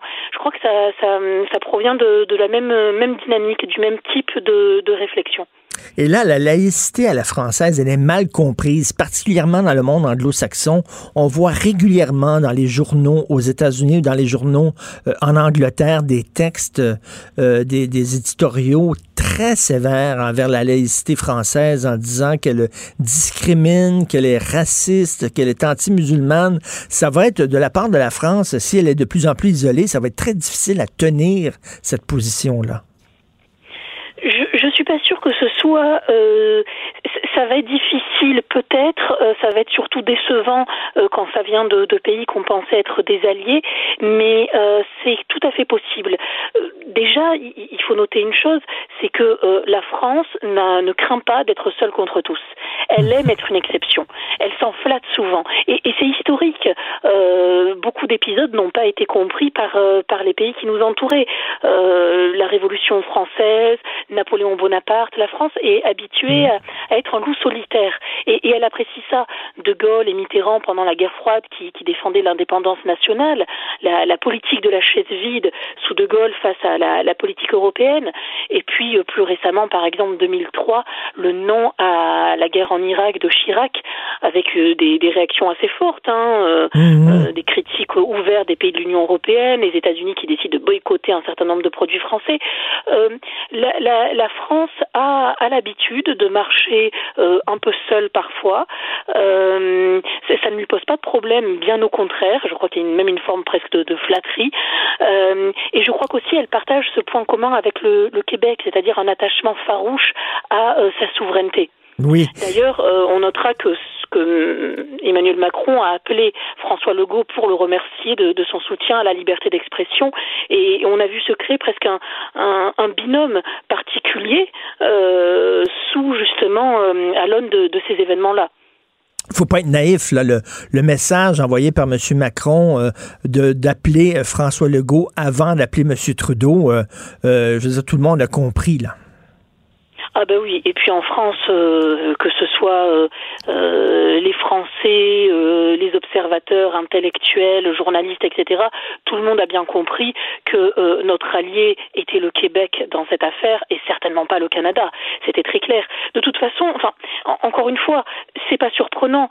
Souvenons-nous en 2019, lors du projet de loi 21, Justin Trudeau, à ce sujet, expliquait que la laïcité légitimait la discrimination contre les citoyens. Donc donc en effet, la laïcité, c'est un objet non identifié ou mal identifié par un certain nombre de euh, des pays qui nous entourent, de nos détracteurs aussi, alors que alors qu'elle elle, elle revêt une force incroyable. C'est la liberté de conscience, c'est l'égal traitement entre les croyants, les athées, les agnostiques et, et aucun mmh. privilège public pour les religieux. C'est ça n'a rien à voir. La laïcité ne rime pas forcément avec athéisme, loin de là. Mmh. C'est le fruit de la séparation de l'État et des églises, j'insiste sur le pluriel, des églises, donc des cultes. Euh, il ne s'agit ni de combattre ni de promouvoir euh, les religions ou l'athéisme. Mais chez les anglo-saxons, il y a vraiment un dialogue de sourds. Chez les anglo-saxons, le concept même de, laïcité, on dirait qu'ils ne le comprennent pas parce que pour eux, euh, la religion fait partie intégrante de l'identité d'une personne au même titre que la race. Et on dit tout comme on ne peut pas critiquer la race de quelqu'un, on ne devrait pas avoir le droit de critiquer la religion. On ne voit pas que la religion ben c'est pas c'est pas dans ton ADN. La religion c'est une idée que tu peux euh, euh, que tu peux rejeter, que tu peux changer d'idée aussi. Il y a des gens qui ont changé de religion, qui ont changé de confession au cours de leur vie, mais chez les Anglo-Saxons ça ne leur rentre pas dans la tête.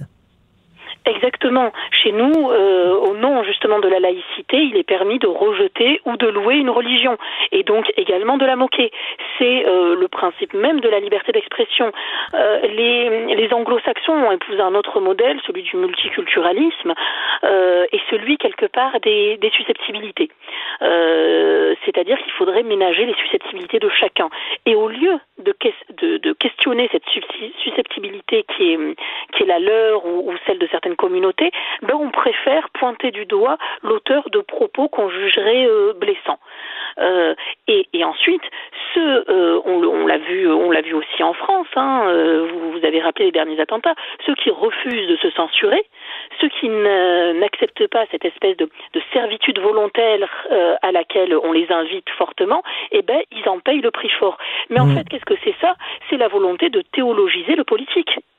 Oui, mais là, on voit des représentants de l'Église catholique qui disent, bon, les caricatures, peut-être qu'on va trop loin, il faut quand même euh, respecter euh, la foi des gens, etc. Même du côté de l'Église catholique, on se sent plus solidaire euh, des musulmans susceptibles plutôt que de la France c'était très décevant. On a vu euh, plusieurs justement euh, interventions de la part d'évêques en France. Euh, je pointais du doigt, comme vous le dites, la liberté d'expression, essayant peut-être d'établir une espèce de, de, solidarité entre croyants, reposant sur sur quelque chose de, de, de, très malsain en réalité et, et qui ne correspond pas à notre civilisation française telle qu'on la vit aujourd'hui. À partir du moment où on décide euh, de ménager les sensibilités de chacun, ben en fait il n'y a plus de commun à la fin. Euh, c'est la peur ensuite, c'est l'autocensure euh, et, et, tout ça, tout ça, et encore une fois, est, est contraire euh, à notre à notre culture, à notre culture, euh, à notre culture française. C'est très grave qu'ensuite, euh, on peut voir, hein, il y a une espèce de continuité à certains égards entre cet islamisme politique, par exemple, et la barbarie des, des, des attentats.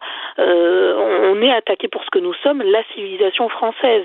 Euh, et petit à petit, ces exceptions, c'est-à-dire les attentats, deviennent notre norme. On est, on est même plus, on est choqué, mais on n'est même plus surpris. Tout à fait. Vous allez être comme euh, les Israéliens. Là. Vous allez devoir euh, vivre. Ça va faire partie de votre quotidien.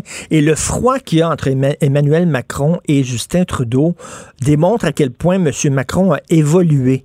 Parce que au début, Emmanuel Macron, c'était M. Diversité, c'était M. Multiculturalisme presque. Il s'entendait très bien avec Justin Trudeau. On dirait que Emmanuel Macron, soudainement, euh, a, pris, a pris la juste mesure du séparatisme islamiste et, il a changé son point de vue?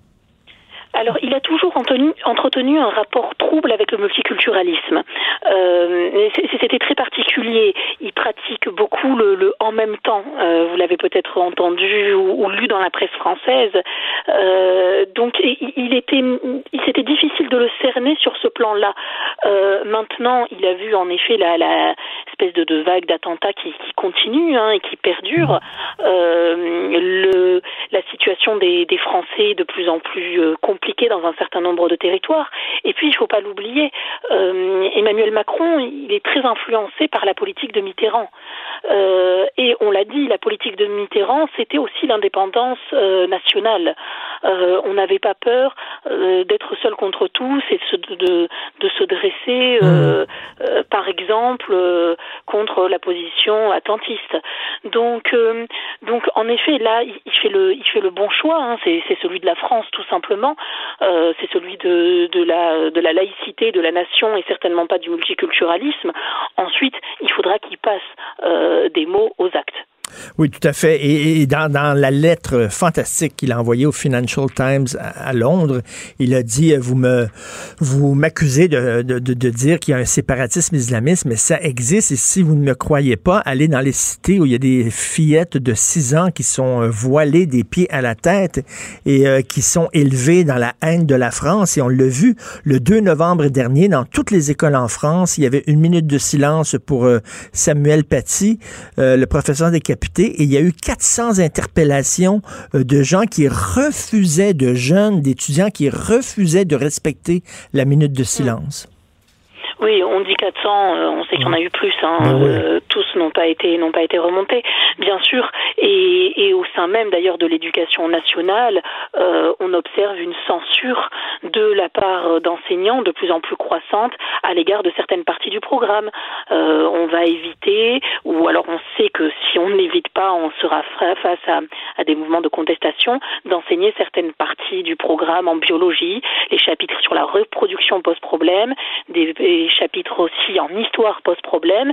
Et puis, le, et puis livre, un livre est sorti, celui de, de Jean-Pierre Robin, euh, l'homme du rapport Robin, euh, ancien inspecteur de l'éducation nationale, qui montre par exemple que même à l'école maternelle et primaire, il y a des problèmes, par exemple avec l'histoire Les Trois Petits Cochons. Trois petits cochons. Il est arrivé que euh, des, euh, par exemple, une mère de famille aille voir euh, la, la maîtresse en lui disant que cette histoire ne devait pas être lue à son enfant. Pourquoi? Ben parce que parce que le, le, le cochon n'est pas un animal est un animal impur et elle ne voulait pas que ce Oh soit là le personnage principal des histoires. Et, et ça, c'est un phénomène, un phénomène croissant, ça existe. Ce, ce phénomène, il existe déjà depuis les années 90 euh, largement. Les, les politiques ne peuvent pas dire qu'ils le découvrent, mais euh, ce sont, euh, c'est le mot cochonnerie. Euh, pareil, un Ben, problème également. Des, des parents ont mal pris le fait que on ait dit à leur enfant que le- sur le cahier il avait écrit des cochonneries. En fait, maintenant, ce n'est même plus l'objet, c'est le mot qui pose problème. C'est fou, mais vous savez qu'il y a une politicienne au Québec qui s'appelle Lise Bacon. Lise Bacon, est-ce qu'elle va devoir changer son nom? Je sais pas, mais, mais, mais c'est c'est vraiment... Et, et Rachel, pour vous décourager, euh, au Québec, il y a, il y a- il y a un prof, Lise Bacon, oui. il y a un professeur au Québec qui, a- qui a dit sur les ondes de Cube Radio qu'il a- qui a parlé de Samuel Paty en classe et il y a des étudiants qui ont applaudi en disant qu'ils trouvaient ça cool que, les, euh, que le professeur se soit fait décapiter au Québec, là. Ah ouais, ouais euh, euh c'est il faut pas c'est normal qu'on se qu'on se concentre sur le terrorisme, mais mais je crois que le véritable euh, le véritable obstacle à, à une union nationale, si je puis dire, c'est tous ces petits séparatismes là que vous notez. C'est euh, toutes euh, ces atteintes à, à, nos valeurs, à nos principes et à notre civilisation plus largement. C'est ça euh, qui convient vraiment de d'analyser, d'étudier et, euh, sur lequel il faut prendre des mesures parce que parce qu'il est très difficile pour les enseignants notamment de rivaliser avec la famille, tout simplement. J'espère que ça ferait, ça ferait un très bon album d'Astérix. On sait que les Gaulois sont têtus, sont résistants, font cavalier seul. Et ce serait bien justement qu'on traite de la liberté d'expression dans un prochain Astérix où Astérix et Obélix euh, tiennent le flambeau de la liberté d'expression euh, en Gaule. Euh, ben écoutez, comme on dit ici au Québec. au Québec. oui, comme on dit au Québec, lâchez pas. Alors nous sommes solidaires avec les Français et je trouve ça hallucinant que qu'on blâme la victime qu'on on le fait actuellement. Merci beaucoup, Rachel. Merci à vous. C'est Rachel Binaz, journaliste indépendante. Martineau, il n'y a pas le temps pour la controverse. Il a jamais coulé l'eau sous les ponts. C'est lui qui la verse. Vous écoutez Martino Cube Radio. Le, commentaire de Emmanuel Latraverse. Des analyses politiques pas comme les autres. Alors, cher Emmanuel, je te lisais ce matin ton hommage bien senti à Kamala Harris. Tu soulignais le fait qu'elle n'avait pas d'enfants, mais qu'elle avait élevé les enfants de son conjoint, donc qu'elle redonnait en fait une bonne image de la, belle-mère. Et je me disais, ah, tiens, ça doit être... Euh, je sens que c'est personnel. Euh, que, que c'est peut-être ta situation à toi aussi, Emmanuel belle-mère qui a eu euh, une belle histoire de belle-mère. Moi aussi, j'ai élevé les enfants de mon mari. On s'entend bien dans la famille. Ils m'ont euh, ils m'appellent par mon surnom. Ils m'ont jamais appelé quelque chose qui ressemble à maman. Mais c'est euh, c'est sûr que c'est des questions auxquelles on réfléchit beaucoup. Puis ça m'a ça m'a surpris de voir comment son accession à la vice-présidence révèle aussi euh, j'ai pris le thème de la belle-mère parce que c'était rigolo là, pour, euh, pour l'aborder, mais... mais, je, fais, je fais une parenthèse là-dessus. Je fais une parenthèse parce que c'est, c'est, je veux revenir là-dessus.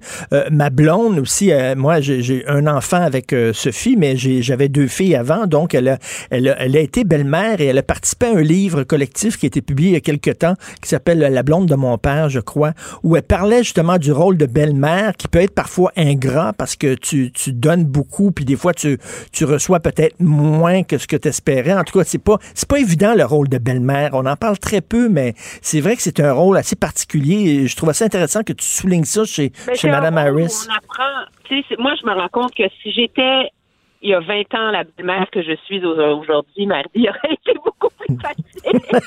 il n'y a pas de livre de recettes. Ça prend sur le tas et malheureusement, il faut que casse les dents plusieurs fois pour atteindre un niveau de sagesse et de compétence en la matière. Mais je pense que ça, c'est assez universel. Mais c'est quand même très révélateur qu'on a une euh, un couple, la vice, vice-présidentielle, euh, qui sont pas de la même religion. Elle est hindoue, lui est juif, euh, d'une famille reconstituée euh, et d'une femme qui n'a pas d'enfant aussi. C'est un tabou, là, surtout aux États-Unis, hein? Ben, c'est tabou partout. On moi, je pense que c'est un enjeu dont on parle moins ici. Mais si dans ton entourage, tu connais des femmes professionnelles qui n'ont pas d'enfants, aie cette conversation-là avec elles. Ah oui. C'est hallucinant comme ces femmes-là se font regarder comme si elles étaient dénaturées comme si, mettons, leur ambition personnelle était plus importante que, que, que l'amour qu'elles pouvaient porter à des enfants. On dirait que c'est comme si ça, ça, ça, dit des choses négatives sur ces femmes-là. Oui, oui, oui. Elles sont vues, c'est comme, ce sont des femmes qui ont, à qui il manque un, un élément génétique, hein? Elles n'ont pas l'instinct maternel. Comment peux-tu ne pas avoir l'instinct maternel dans la vie quand tu es une femme? Euh. Et elles sont, elles sont, il y a énormément de pression sociale pour que les femmes aient des enfants. Et je trouvais ça. Donc, il y a dans, ce que je voulais souligner, c'est qu'il y a dans Kamala Harris un modèle de femme ambitieuse, on peut s'entendre, qui est très différent des modèles passés de femmes ambitieuses.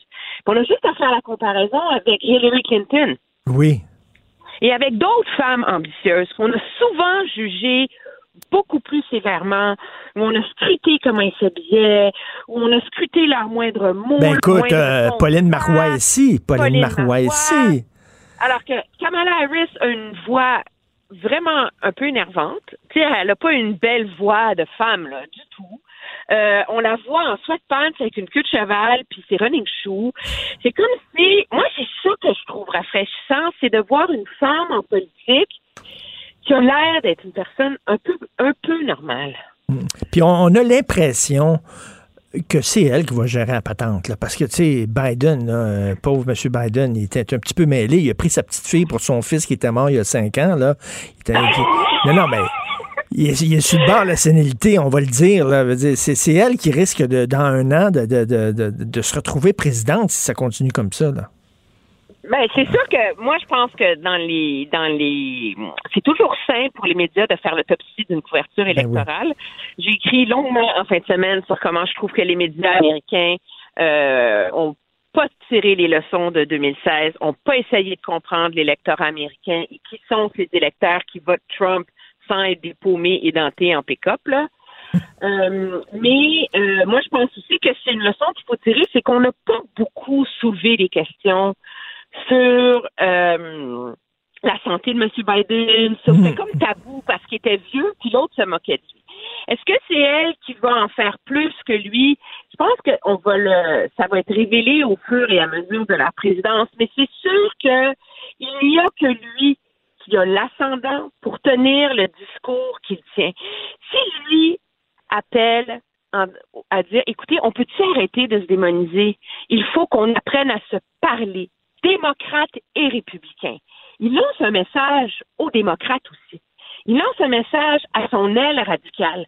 Remarque que dans son discours de samedi soir, il n'y avait pas un bon bon pour l'aile progressiste, gauchiste, des Bernie Sanders puis des euh, Alexandria Ocasio-Cortez dans son discours. Il n'y a, il y a que lui, du haut de son de sa sagesse ou de son âge, qui a cette légitimité et cet ascendant pour tenir ce discours-là euh, qu'elle n'aurait pas de toute façon parce qu'elle est issue, issue de l'aile plus libérale, plus à gauche du parti aussi. Donc, je pense qu'il faut vraiment voir le, euh, ce couple présidentiel, le président-vice-président, comme un, comme un tandem. Ils ont besoin l'un de l'autre. Euh, et on est tous d'accord qu'elle n'aurait pas été élue présidente si elle avait fait campagne seule. là. À la lumière des résultats, euh, les Américains demeurent très polarisés et il y a encore beaucoup d'Américains qui ont préféré voter pour Donald Trump, incluant euh, les Latino-Américains, incluant les Blancs dans les régions rurales et incluant les populations plus pauvres et plus vulnérables qui ont été plus touchées par la pandémie. Là. Écoute, j'avais tendance, moi aussi, à essayer de voir le, bon côté de Trump, c'est-à-dire le bon côté en disant, ben oui, mais quand même, il répond à certaines demandes, il parle aux gens qui n'ont pas de voix, bon, on sait tout ça, et euh, Joe Sixpack et tout ça, mais reste que la façon dont il se comporte ces derniers jours, c'est épouvantablement mesquin et petit. Ben c'est là, moi, c'est, c'est, c'est moi ce qu'il y a de tragique là-dedans, c'est que quand on regarde l'histoire des euh, des élections présidentielles et du scrutin aux États-Unis, le fait de voter par la poste est fait aux États-Unis, mais à très très grande échelle, beaucoup plus grande au Canada depuis très longtemps. Et depuis très longtemps, pendant très longtemps, ce sont les républicains qui tiraient avantage du vote postal. Hein? Il faut le savoir, ça a été comme ça dans plusieurs États. Et donc, maintenant, on se rend compte à quel point c'est vraiment, je vais reprendre une phrase de Dana Bash à CNN, elle dit, on a l'impression qu'il a tendu un piège. Parce que même s'il y a une petite aile de républicains qui sont obsédés par l'idée de la fraude électorale, là, je veux dire, mais il a décidé d'écouter une, une minorité marginale qui n'est pas reflétée dans son parti, ni dans les faits, l'histoire et tout le reste.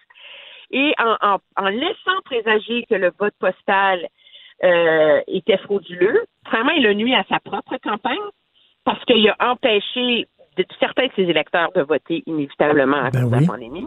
Mais il s'est donné les moyens après de contester la légitimité de l'élection. Et c'est là que il y a quand même un sommet de malhonnêteté intellectuelle. Non, non, c'est hallucinant. Euh, Et écoute, pour l'anecdote, est-ce que tu as ri comme j'ai ri en voyant la, la, la, la, conférence de presse dans un stationnement d'un centre jardin? Écoute, là. ils se sont trompés de Sheraton. Sinon, mais ça, c'est priceless, comme on dit en anglais. là. C'est impayable. Ben. Ben, c'est là que tu te rends compte que, tu sais, quand les roues tombent de l'autobus, c'est ça qui arrive, là. On convoque les gens au Sheridan, mais là, en pensant que c'est un hôtel, puis finalement, ben, c'est l'autre Sheridan, c'est euh, le, le, Le Four Seasons, le Four Seasons Landscape, c'est ça, là. C'est ça, entre, euh, c'est quoi, c'était un, un garage et un sex shop. C'était hein? un crématorium et un sex shop. Ah, c'est un crématorium et un sex Ça shop. s'invente encore pas. c'est- Non, c'est délirant. Ça montre à quel point il est en déroute complète. là. Mais ce qui est en déroute, moi, je pense qu'il y a un argument. euh, je veux dire, il a comme euh, comme candidat le droit de demander des recomptages. Il a le droit de croire qu'il y a eu de la fraude, s'il veut. Il a l'obligation de démontrer les preuves. Et ce qui nuit et ce qui démontre à quel point c'est un exercice avant tout tactique et partisan, c'est que son porte-parole là-dessus, c'est Rudy Giuliani, qui n'a plus aucune crédibilité. Aucune, auune, mais fini. Là. Il est comme un. euh, et c'est ça qu'il y a de malheureux ici. Il était capable de recruter des avocats sérieux qui faisaient un argument sérieux. On serait obligé d'en, d'en tenir compte et de croire à cette thèse-là. Mais en ce moment, les seuls porte-paroles qui avancent cette théorie-là, ce sont, euh, ce sont des partisans euh, av- aveugles euh, d'amour envers lui. Mais quand même, moi, je pense que ce qu'il y a de plus révélateur, c'est quand on a vu tout au long de la fin de semaine à quel point le, le, la couverture de Fox News s'est modulée graduellement au ben fur et oui. à mesure de la fin de semaine.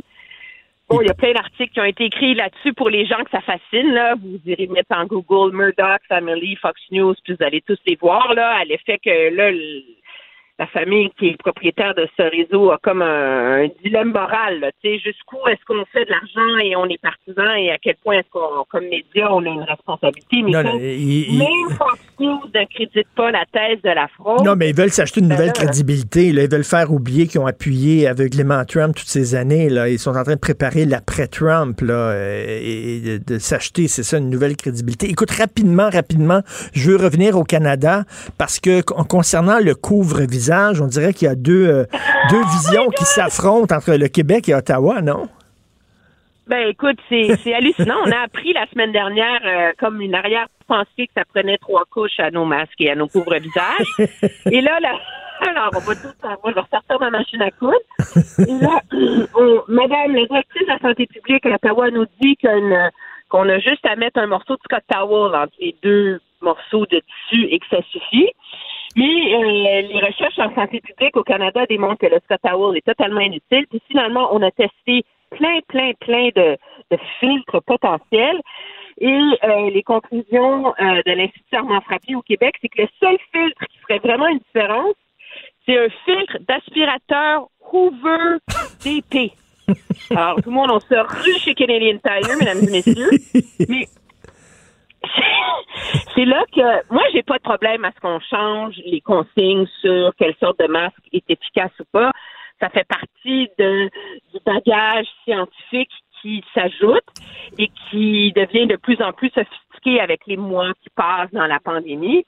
Il faudrait au moins que les conseils soient basés sur des faits probants et de la recherche précise parce que sinon, ben, on s'entend que ça contribue à miner Ben euh, oui. la confiance euh, d'une population qui, on le voit, en a totalement euh, ras-le-bol. Là. Fallait être dans les Laurentides, dans l'esprit en fin de semaine, les gens des zones rouges se déplacent partout et les cas recommencent à monter parce que les gens ont décidé que c'est assez. Là. Écoute, faut rappeler hein, que la directrice de la santé publique, est-ce que c'était celle d'Ottawa, mais qui avait dit qu'il faut faire, il faut avoir des relations sexuelles en mettant une planche de J-Proc entre les partenaires puis creuser un trou là. Non, non, non, non, Percer non, un non, trou non. là, non? La- la- non. Oui, oui, a- j'avais lu ça là, en disant vraiment une planche de J-Proc. Je vais regarder ça tantôt dans la pause, mais je me souviens qu'elle avait dit ça. Moi, je disais, on est vrai. Tes, tes connaissances sur la question. J'ai dû la manquer, ça. OK, non, non, c'est quelque chose, tu regarderas ça tantôt. Déjà entendu, mais... Mais merci, la gentille belle-mère. Ça existe. Et c'est une job important. Moi, je, je- je- ça me fait sourire parce que j'ai souvent cette conversation-là avec ma blonde. Puis elle dit, tu sais, euh, il, il faut que vous l'aimiez, votre chum, quand même, pour l'accepter comme ça, avec de, de lourds bagages, comme ça, qui arrivent comme ça, pas tout seul, euh, alors que vous aviez choisi de ne pas avoir d'enfant. C'était, euh, c'est quand même, euh, c'est de l'amour, ça, avec un grand. Non, mais le fond d'affaire, c'est que quand t'aimes le gars puis que tu t'embarques avec lui, tu sais pas dans quoi tu t'embarques. Mer- Merci, Emmanuel. Bonne journée. Salut. Martino, souvent imité, mais jamais égalé. Vous écoutez Martino. Cube, Cube Radio. Le, le commentaire de Mathieu Boccoté, dépensé pas comme les autres. Alors, Mathieu, en début d'émission, j'annonçais ce décès, cette mort qui, moi, m'a extrêmement touché hier. Euh, L'ironie est morte hier. Le deuxième degré est officiellement décédé, euh, annoncé par Radio-Canada. Oui, ben, je, croyais qu'elle était morte depuis quelque temps, cela dit. Non, elle se portait très mal, l'ironie, très très mal.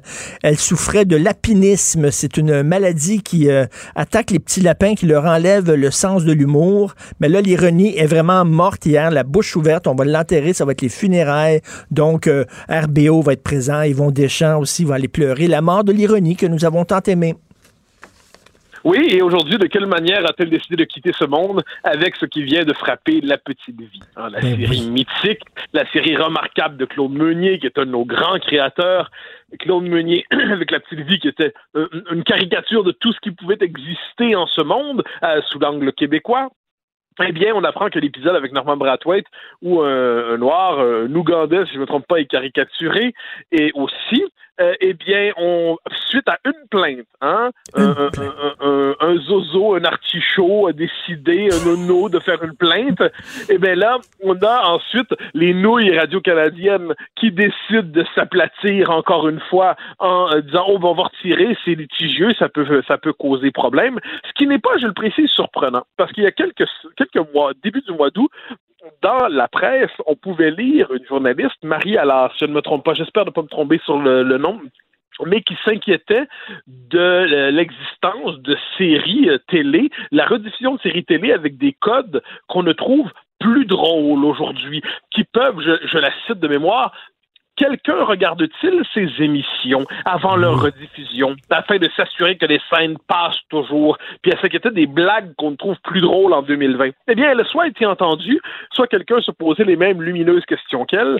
Et à Radio-Canada, parce que quelqu'un se plaint de la petite vie, hop, on s'en censure un épisode. Le problème est le suivant c'est que dans la petite vie, tout est caricaturé. C'est une émission satirique. J'ajoute que la principale objet de la caricature de la petite vie, c'est la culture québécoise. Ben oui. La culture québécoise, elle peut- peut incarnée en Papa et ses vidanges, Maman et sa relation euh, fusionnelle avec Rod, euh, Régent Liberticoun, Rénald Lepingre, euh, on peut faire la liste.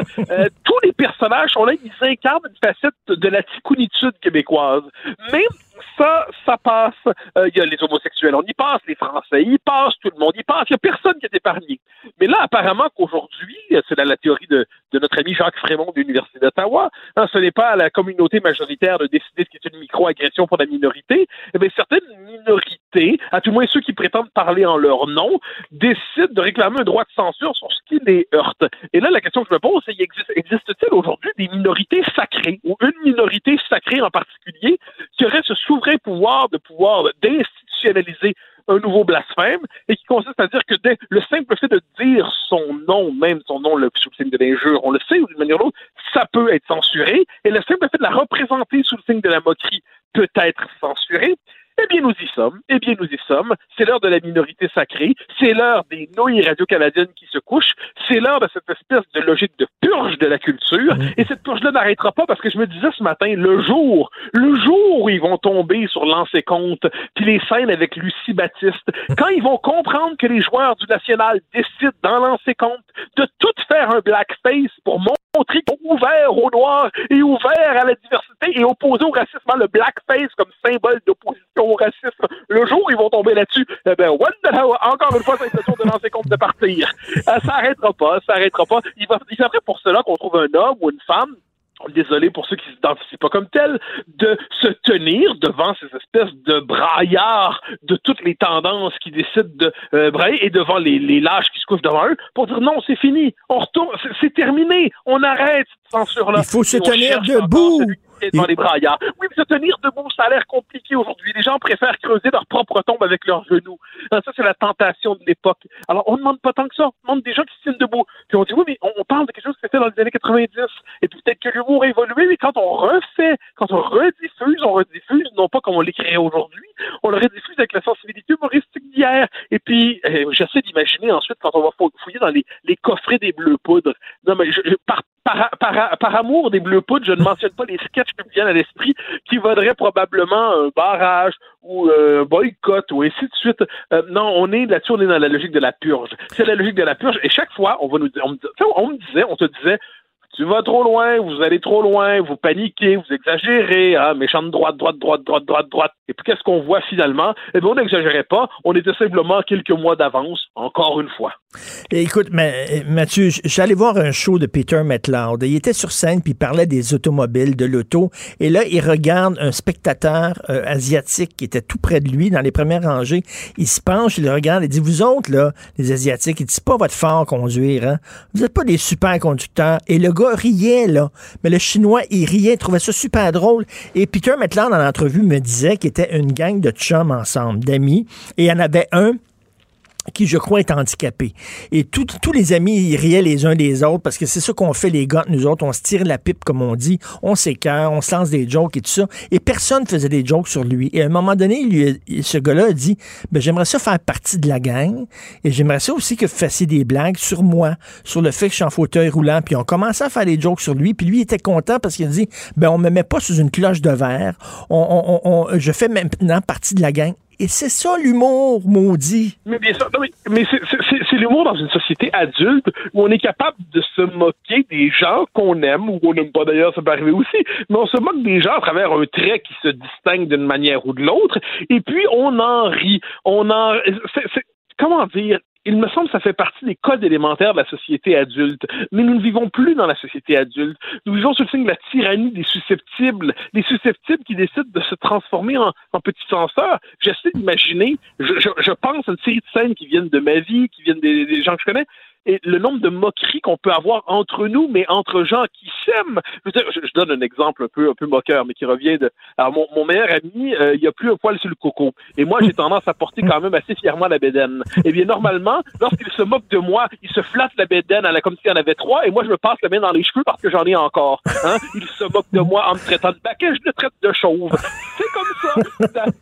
Ça nous bouleverse pas un ça fait partie des running gags. Et J'ai pas dit, je l'ai pas accusé de grossophobie, il m'a fait accuser de chauvophobie. Eh non, ça fait partie de la vie, puis je pourrais multiplier les exemples comme ceux-là, mais plus aujourd'hui. Parce qu'il y aurait probablement quelqu'un pour pleurer, puis j'irais probablement le droit de la personne pour dire que j'étais victime de micro-agressions haineuses. À un moment donné, il va Et mais- falloir mais- se tenir. Mais c'est pas encore arrivé. Et le pire, c'est que cette rectitude politique-là, elle est hypocrite. Pourquoi? Parce que cette semaine, dans Le Devoir, ce qu'on lisait, c'est hey, comment ça se fait qu'on n'a pas le droit de dire qu'on déteste les hommes? Il semble qu'on devrait pouvoir le dire. C'est-tu assez drôle, ce que ça soit tabou? Donc, d'un côté, on revendique le fait de pouvoir dire les hommes, je les déteste tous, tous au complet, mais de l'autre, ah, on s'offusque s'il y a un gang qui touche un, un Africain. Et là, on touche le noyau conceptuel de la sociologie antidiscriminatoire, qui consiste à dire que, par exemple, le racisme, il n'y a que les Blancs qui peuvent s'en rendre coupables. Parce que le racisme, est c'est l'autre nom du système de hiérarchisation de la société fondé par les Blancs pour être capable de dominer les autres. Donc, quand les, les groupes dits minoritaires sont racistes, ils sont pas racistes. Ils utilisent peut-être de l'agressivité, mais le racisme, c'est une exclusivité de Blancs. Dans le devoir, on nous disait aussi que le sexisme, c'est une exclusivité masculine, parce qu'il y a une forme de pureté virginale féminine et il y a une culpabilité ontologique masculine. Hein, le mal n'est pas partagé dans le cœur de tous les hommes et de toutes les femmes, non, c'est une spécificité de l'homme blanc hétérosexuel. Alors là, on est dans cette logique. Moi, de dire, le régime diversitaire sur lequel nous vivons n'a rien contre les discours haineux. Faut arrêter avec ça. Il faut simplement les canaliser sur des bonnes personnes. Haïr l'homme blanc hétérosexuel, ça passe, c'est même encouragé. Il faut aller de plus en plus loin là-dedans. Mmh. On est quand même rendu à, on se pose la question avec un air perplexe hein, dans le devoir qui trahit quelque peu l'héritage d'Henri Bourassa. On se demande mais comment se fait-il qu'on ne puisse pas haïr les hommes? Puis là, j'imagine hein, les consoeurs et les confrères qui tous ensemble disent effectivement, maudite bonne question. Comment ça on peut pas leur chier au visage? Qu'est-ce qui se passe? Et là, quelqu'un dit bon, on va y aller, hein, tous ensemble. Et, là, et là, on est, ces gens-là se regardent, ils se voient plus aller. Ils ne se voient plus aller. Il faut quand même leur rappeler. Mais ils sont dans un délire et ça va aller très loin. Et puis ils vont purger les œuvres et ça n'arrêtera pas euh, jusqu'à ce qu'un jour le délire éclate. Mais quand et, et en fait, je me demande quelquefois s'il va éclater. Mais il faut Mais qu'il je suis- il- mais il faut qu'ils se tiennent debout. Il faut se tenir debout. Il faut dire à un moment donné, ben non, ça n'a pas de sens. Tout le monde s'écrase. Robert Lepage s'est écrasé. Le, le festival de jazz s'est écrasé lorsqu'il euh, présentait euh, euh, la, la- la pièce de Lepage, justement. Euh, Louis-Jean Cormier s'est écrasé. Tout le monde demande pardon. Mais moi, c'est pour ça que là-dessus, je, je- tu, tu connais mon obsession. Je me demande toujours comment devenir riche. Et là, je me dis, comment je vais devenir riche? Je vais être locateur de colonne vertébrale. C'est pas compliqué. Colonne vertébrale à vendre ou à louer. Colonne vertébrale, ça coûte pas cher. Vous pouvez la garder pour quelques jours. Vous risquez d'en avoir besoin. Hein? Et on, est, on est dans ce moment où les colonnes vertébrales devraient être distribuées gratuitement au même moment qu'on donne le vaccin. C'est nécessaire, c'est vital. Faut, puis moi, c'est un conseil que je donne vraiment. Quand je vois des gens qui sont pris dans une tempête, tenez-vous debout. Tenez-vous debout. Ça dure 24 heures, 48 heures. Ensuite, le cycle des nouvelles fait qu'on passe à autre chose. Ne vous couchez pas. C'est pas si dur que ça. C'est pas agréable non plus se faire cracher dessus, de se faire traiter de raciste. C'est pas le fun. Mais tenez-vous debout. Ça va aller. Ça va bien aller, comme aurait dit le docteur Arruda en début de crise. Ça va bien aller, mais pour vrai, cette fois-là, ne vous couchez pas. Mais ne pas se coucher, c'est pas beaucoup, mais apparemment, c'est immense aujourd'hui. Écoute, Mathieu, tu viens de nous offrir un moment de radio assez spectaculaire. Merci beaucoup. Mathieu Au grand plaisir. Bonne journée. Salut, bonne journée. Joignez-vous à la discussion. Appelez ou textez le 187 Cube Radio 1877 827 2346. Alors, Trump est plus fou que jamais, si c'était possible. Et je voulais en parler avec Michel Morin. Vous connaissez, c'est- il est avocat, il faisait partie du Zoo, l'émission légendaire de la radio, et auteur du livre Les Trumpismes, euh, qui est paru chez Perrault Éditeur. Salut, Michel. Bonjour Charles, ça va bien? Très bien. Écoute, avant, avant de parler de Trump, là, quand, quand- tu sais, toi qui, qui est le bon le zoo, on connaît ça, c'était une émission humoristique, euh, c'était drôle. Euh, quand tu vois qu'on est rendu que Radio-Canada censure un épisode de La Petite Vie, tu, tu te dis quoi? Ça te dit quoi sur l'époque, ça? Oh my God, écoute, c'est difficile de répondre à ça en 30 secondes, Richard. là. Tout, tout ce qui s'appelle ce genre de, de censure-là, dès qu'on évoque euh, dès qu'on évoque les races, euh, les, les, les genres, les, les, les, gays et tout ça, euh, comment dire, écoute, c'est difficile de répondre à ça en quelques secondes. Puis j'en ai vaguement entendu parler ce matin là, de la censure par rapport à un des épisodes de la petite vie où je pense qu'il y avait, il y avait un noir qui était impliqué. Oui. Alors je écoute, je connais pas suffisamment, je te dirais, ce, de ce dossier-là. Non, non, mais euh, heureusement, avoir heureusement, heureusement, tu as fait de la radio puis de la radio humor- humoristique à une période où tu avais beaucoup plus une marge de manœuvre. Aujourd'hui, là. Ah non, t'as pas idée. T'as pas idée, Richard, à quel point on faisait des blagues euh, dans le temps, dans les années 80, 87, 88, ces années-là, jusqu'en 99, bon, euh, que jamais on pourrait faire aujourd'hui. Et on utilisait des expressions, c'était c'était complètement fou. Je veux dire, c'était jamais on aurait pu faire dire ce qu'on faisait. Alors, le faire aujourd'hui, on pourrait pas. Là. Non, non, tu aurais besoin d'une armée d'avocats là, qui passent à travers chacune de tes paroles. Écoute, ton, ton Ben livre... oui, il y avait- il y en avait un personnage, on avait un personnage, genre, il s'appelait le docteur Gangrène, OK? C'était archi populaire, le docteur Gangrène. C'était mon camarade Al- Alain Dumas qui le jouait. Puis son expression, docteur Gangrène, tu sais, qui était une espèce de vieux pervers, c'était Ah, les jeunes filles.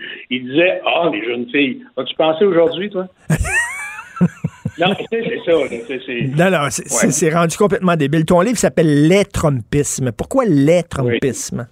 OK, c'est que en 2001, j'avais fait paraître chez euh, aux Intouchables un livre qui s'appelait Les Péronismes. OK, les Péronismes c'était une plaquette qui recensait tous les lapsus de, de, de, de Jean Perron du temps où il faisait de la radio et où il faisait toutes sortes d'expressions, il massacrait le français, puis c'était d'autres. Ça avait marché très très fort.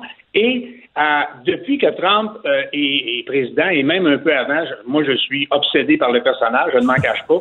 Et je, tous les jours, littéralement tous les jours, je peux passer une demi-heure, une heure à lire, euh, à lire les, dernières euh, folies, folies, de Trump. Et donc, j'ai commencé donc à repiquer donc ses déclarations, ses tweets et tout ça. OK, donc, donc ton, livre fait, ton, ton livre fait 1500 pages, j'imagine. c'est difficile à éditer parce qu'effectivement, il en dit, il en pond tous les jours. Mais, en fin de compte, euh, écoute, on, on, en a recensé à peu près, bon, 250, je dirais, euh, qui recouvre différentes catégories. C'est donc un recueil, un recueil des déclarations et des tweets et des extraits de discours et d'entrevues de Trump les plus stupides, idiots et méchants. Et ta, préférée, une de tes citations préférées? Oh mon Dieu, écoute, il y en a, il y en a tellement. Et je, vais tâcher d'en dire qui ne sont pas trop connus. Euh, à un moment donné, en entrevue, euh, on a demandé, il y a un journaliste qui a demandé à Trump, parce qu'il a toujours été en compagnie de jolies femmes, si, euh, si Mélania, si Mélania était défigurée dans un accident, est-ce que tu resterais avec elle? Et Trump a répondu, euh, est-ce que sa poitrine est OK? ça, c'est pas de bon sens. Il a vraiment répondu ça. Évidemment que, il, il, il, écoute, et il a déjà dit sur le mariage, il semble que mon mariage, c'est le seul aspect de ma vie où je suis prêt à accepter quelque chose qui soit en bas de la perfection. Oh boy! Allô?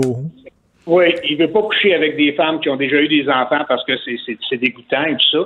Et euh, non, c'est fou. Et il y, a un chapitre dans, le bouquin où c'est euh, des extraits d'entrevue avec euh, Howard Stern.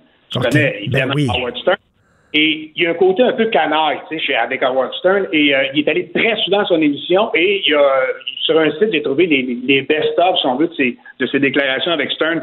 C'est gênant de tout ce qu'il peut dire sur les femmes, sur le, euh, non non c'est alors, alors, quand tu le vois là, quand tu le vois ces temps-ci qui, qui dit qu'il y a eu des fraudes électorales sans une maudite preuve qui s'accroche au pouvoir qui veut pas partir est-ce que tu te dis il est plus fou que jamais ou ça te surprend pas c'est à la hauteur du personnage?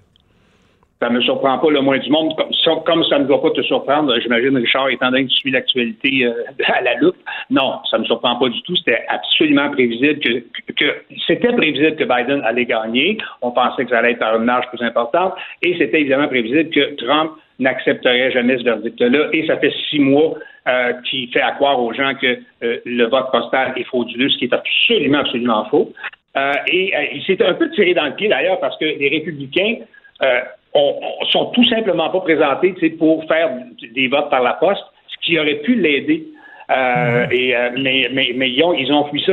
Mais tu sais qu'il y, y, a un article encore de sa nièce, tu as entendu parler de sa nièce Mary Trump, qui, euh, qui, est une docteure en psychologie et qui connaît bien euh, notre, notre homme parce que c'est son oncle, évidemment, tout ça. Et elle dit, OK, elle dit deux choses. D'abord, elle dit, dans les, parce qu'il reste dix semaines. C'est long en sapristi dix semaines. Je sais pas si sais, d'ici le 20 janvier. Elle dit, il va, il va faire comme un enfant de 5 ans à qui on enlève son jouet pour le donner au petit frère, mais il préfère le casser plutôt que, de le prêter à son petit frère. Et c'est vraiment ça. Alors, il va tout faire pour scraper la transition, de un. Et sur la question de savoir est-ce qu'il pourrait se représenter en 2024, Mary Trump a écrit cette semaine non, parce qu'il va être en prison en 2024. Alors, il ne pourra, pas se représenter. Reste, reste, Michel, qu'il y a 70 millions d'Américains qui ont voté pour lui. Ben, c'est quoi, Richard? Ça, il faut, il faut prendre ça avec, euh, avec des pincettes. Je ne suis pas politologue, bien sûr, mais sur les 70 millions d'Américains qui ont voté républicains, entendons-nous, il y en a beaucoup qui l'ont fait en se bouchant le nez parce que c'était Donald Trump. Et la question est de savoir qu'il y en a beaucoup qui auraient voté républicain de toute manière, mm. même si ça avait été un autre candidat, et qui sont, qui sont vraiment tendus rouges. Alors, il ne faut pas croire que c'est simplement parce que c'était Trump qu'ils ont eu 70 millions de votes. Il y a une bonne part de ce vote-là qui, de toute façon, t'aurait mis à peu près n'importe quel candidat républicain. Je veux dire, il vote aveuglément républicain. Il ne faudrait pas surestimer, je pense, le poids de Trump dans justement dans, le vote euh, dans, le vote des républicains. Mm-hmm. Ah, je pense. Je est-ce, pense. Est-ce que tu penses que le Trumpisme, c'est-à-dire son idéologie, le côté là, je crois pas à l'élite, je me méfie de l'establishment, etc. Tout ce côté-là, est-ce que tu penses que ça va lui survivre, que c'est un mouvement qui va rester aux États-Unis? Euh, ça va vraiment dépendre de qui va être, comme, qui va prendre le relais. Mhm. Euh, il y, a, y, a, des républicains qui sont un peu plus, qui sont un peu plus proches du centre. Et- et- mais si c'est un Ted Cruz, aussi, pire des scénarios qui a été évoqué, mais c'est Donald Junior qui devait prendre le, gouverneur et puis se présenter dans trois ou quatre ans pour euh, la succession. Mon Dieu, ça pourrait effectivement être un retour du. Mais, euh, mais, mais pour l'instant, de toute façon, moi, ce qui me fait peur, ce sont les prochaines semaines. Parce qu'il continue, il veut même faire, il veut faire des assemblées, il veut faire des rallyes avec dans différentes villes, ce qui est sans précédent. Je veux dire, un président qui est en transition comme ça fait pas de rassemblement. Pourquoi faire des rassemblements? Alors, il veut continuer à jeter de l'huile sur le feu et je crains des incidents de violence. Malheureusement, je crains ça. Je- J'espère que non.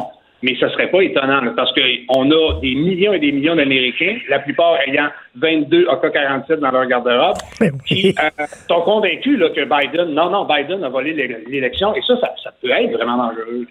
Ben, tout à fait. là, la gang là, qui ressemble à des sous-its des Top, là, qui sont armés jusqu'aux dents. Là, et lui qui discrédite finalement, là, comme, comme il dit, tu sais, euh, je vais partir, mais je vais tout casser avant de sacrer le camp. Exactement. Il discrédite totalement le système électoral en disant que c'est un système frauduleux, puis tout ça.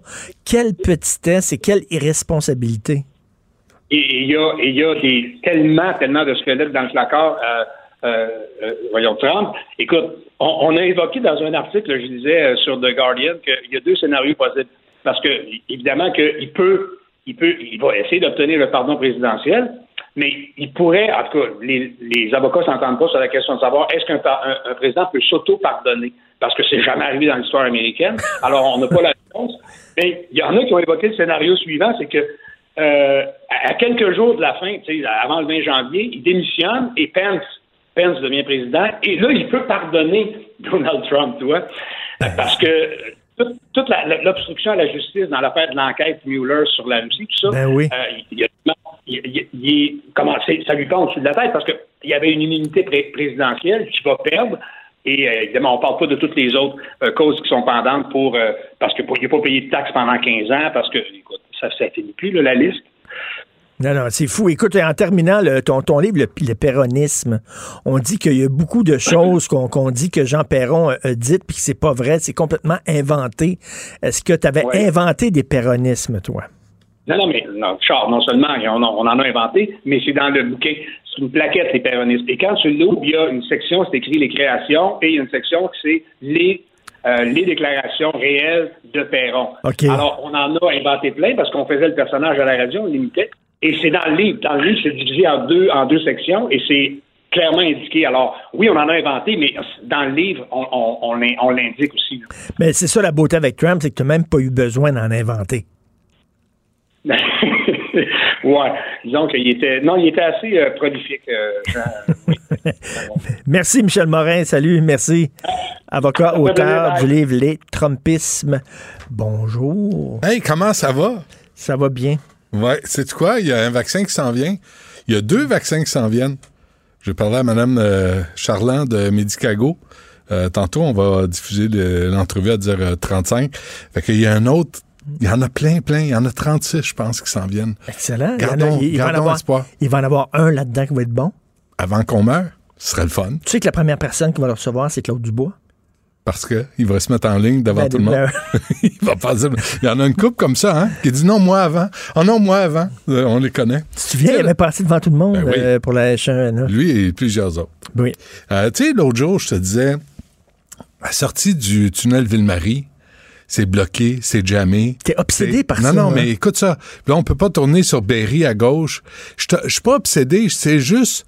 Voici des exemples. Là, on a parlé à M. Sabourin de la ville. J'ai dit, au lieu qu'on s'obstine, là, il dit, Mobilité Montréal, t'es allé en pick-up. Puis il a dit, non, non, tout va bien, tout est correct. Ben moi, ce matin, là, ça débordait jusque dans le tunnel. Puis leur crise de d'approche mobilité fucking Montréal en pick-up, ça vaut pas de la merde. Là, Saint-Hubert est bloqué et Saint-André est bloqué. Il y a des travaux, ils ont donné un permis. Là, ils ont dit, là, c'est non, euh, nord-sud. Là, Saint-Hubert, c'est non, tu peux pas. Puis Saint-André, ben, je suis passé sur Saint-Hubert, fuck you. Je suis passé à, à contresens. Je suis plus capable. Et là, tu parles aux gens de la ville, je leur dis, c'est pas du travailler en cabochon, là. Là, quand on y va, nous, là, on est dans des bouchons. Je sais pas à quelle heure vous passez avec vos pick-up, mais il y en a... L'escouade de la mobilité. L'immobilité. Elle avait dit ça, là, il va y avoir une escouade, là, puis là... euh, Ouais, des- ils passent en pick-up. Ils sont tous en gros pick-up. C'est très environnemental, d'ailleurs. Et là, ils, ils regardent, bah, correct, on est correct. Puis là, ils passent par-dessus avec leur pick-up. C'est... Tu sais, je suis pas obsédé. C'est juste, pouvez-vous aider les gens au lieu de les faire chier? Et au lieu de mettre des policiers pour euh, créer une trappe à pouvez-vous les mettre pour aider à la circulation? Au lieu d'être baveux? Puis de donner des contraventions à des gens qui disent Hey, moi, là, je tourne pareil parce qu'il n'y a aucune raison de Mais pas qui va se présenter contre Valérie Plante, là? Toi? Vas-y donc, toi. Pas moi, toi? vas donc. Pas toi, moi? Je sais pas, sacre à moi. Mais ça, c'est comme... Là, le- puis j'ai fini l'entrevue l'autre jour avec Sabourin, M. Sabourin, en disant, quand on vous parle, là, on peut-tu ne pas frapper un mur? On peut-tu entendre, OK, on va aller vérifier, OK, on va voir, peut-être qu'on s'est trompé, peut-être qu'on l'a échappé, peut-être qu'on a laissé ouvrir un chantier pour rien. Non. Non, ils sont sur une mission. Une mission, puis ils Une détiennent la mission divine et ils détiennent la vérité. Donc, qui tu vas voir aujourd'hui? Euh, Marie-France Bazot, euh, sur son livre, là, Les médias, elle parle une fois des frontières. C'est, tu sais quoi? Quoi? C'est ta chicane avec l'agacé. Je vais lui dire d'ailleurs, en 23 ans, il n'y a rien eu de notable non. avec l'émission des frontières. En T'es- 23 ans. T'es surpris. À part la chicane de t'es surpris. toi puis l'agacé. On va lui parler tantôt. Et euh, à midi, on a euh, M. Turgeon qui va commenter. Lui, il est impliqué dans les transports à Québec. Puis il va dire que le BAP euh, devrait se mêler de ses sacramouilles d'affaires. Là, ils ont déjà mis 100 millions dans la patente. Peut-être c'est pas le, le parcours parfait. Là, Euh, M. Bonardel, qui a, je sais pas ce qu'il y avait avec François Bonardel, quand il était dans l'opposition, mon Dieu, qui était disponible. Puis là, on essaie de lui parler, là, c'est une fois ou six mois, là, comme ministre des Transports. Excuse-moi, là, mais ça, c'est comme les commissaires du BAP. Les commissaires du BAP devraient accepter les demandes d'entrevue et Ils en expliquer font leur pas. Il rapport. manque de transparence complètement. Mais complètement. Puis là, c'est parce que, un, on, on paye le salaire, le gros. Puis deux, on a peut-être des questions, qu'on, peut-être des affaires qu'on n'a pas comprises, qui va nous permettre de comprendre. Peut-être qu'on va pouvoir mettre en contexte ton, ton rapport. Peut-être qu'on va aider les gens à comprendre de, ce, de quoi on parle. Non. Non. Non. On n'a pas Ben, besoin ben, d'expliquer. ben, ben, Ah, ben, pas. Ben. Non. Ben, je lance le rapport, 441 pages. Tiens, lis ça, toi. Et tout ça gratuit. Gratis. Pas Alors- de prélèvement sur votre carte de crédit. Pas Mastercard, pas Visa, pas Capital One, pas Coin Coin, pas Amazon, pas... Quelle sorte de carte de crédit que t'as, toi, dans ton portefeuille? De ma banque. C'est tout? C'est tout. J'en ai une. Pourtant, t'es dépensier. T'as plusieurs cartes de crédit? Ah oui, moi, j'en ai plein. J'en ai Il a, une. fallu, il a fallu que j'en coupe, moi, là. là. Écoute, à un moment donné, j'avais des cartes de crédit. Je suis tellement niaiseux. Mais pourquoi t'as besoin de beaucoup de cartes de crédit? T'en as une. Parce que quand je dépense, je me sens riche. Quand je gaspille, je me sens riche. C'est une impression, mais ça me fait du bien. Tu t'en parleras avec Justin Trudeau, il aime ça lui aussi gaspiller. Euh, merci à Mais Hugo. ça, c'est avec mon argent, pas avec l'argent des autres. C'est ça la différence. Merci à Hugo Veilleux, la Ah, recherche. Maude Boutet aussi, merci Est-ce beaucoup. que ça va bien avec Maude? Super. C'est vrai? C'est notre Tant couteau mieux. suisse. notre couteau suisse, t'as besoin. Attends, regarde son regard. T'as besoin d'un tournevis, Maude Allah. lames. Elle sort. T'as besoin d'un un décapsuleur, Oui. Maude Allah. Ouais, un limonadier? Un limonadier, Maude Allah. C'est notre couteau suisse. Et merci à Achille Moinet. Ah, ça, beaucoup. ça part Et euh, on se reparle demain à On se 8 parle heures. plus, hein? Achille plus. Bonne- C'est fini. C'est fini. Ah, fini. Bonne journée, bye. Cube Radio.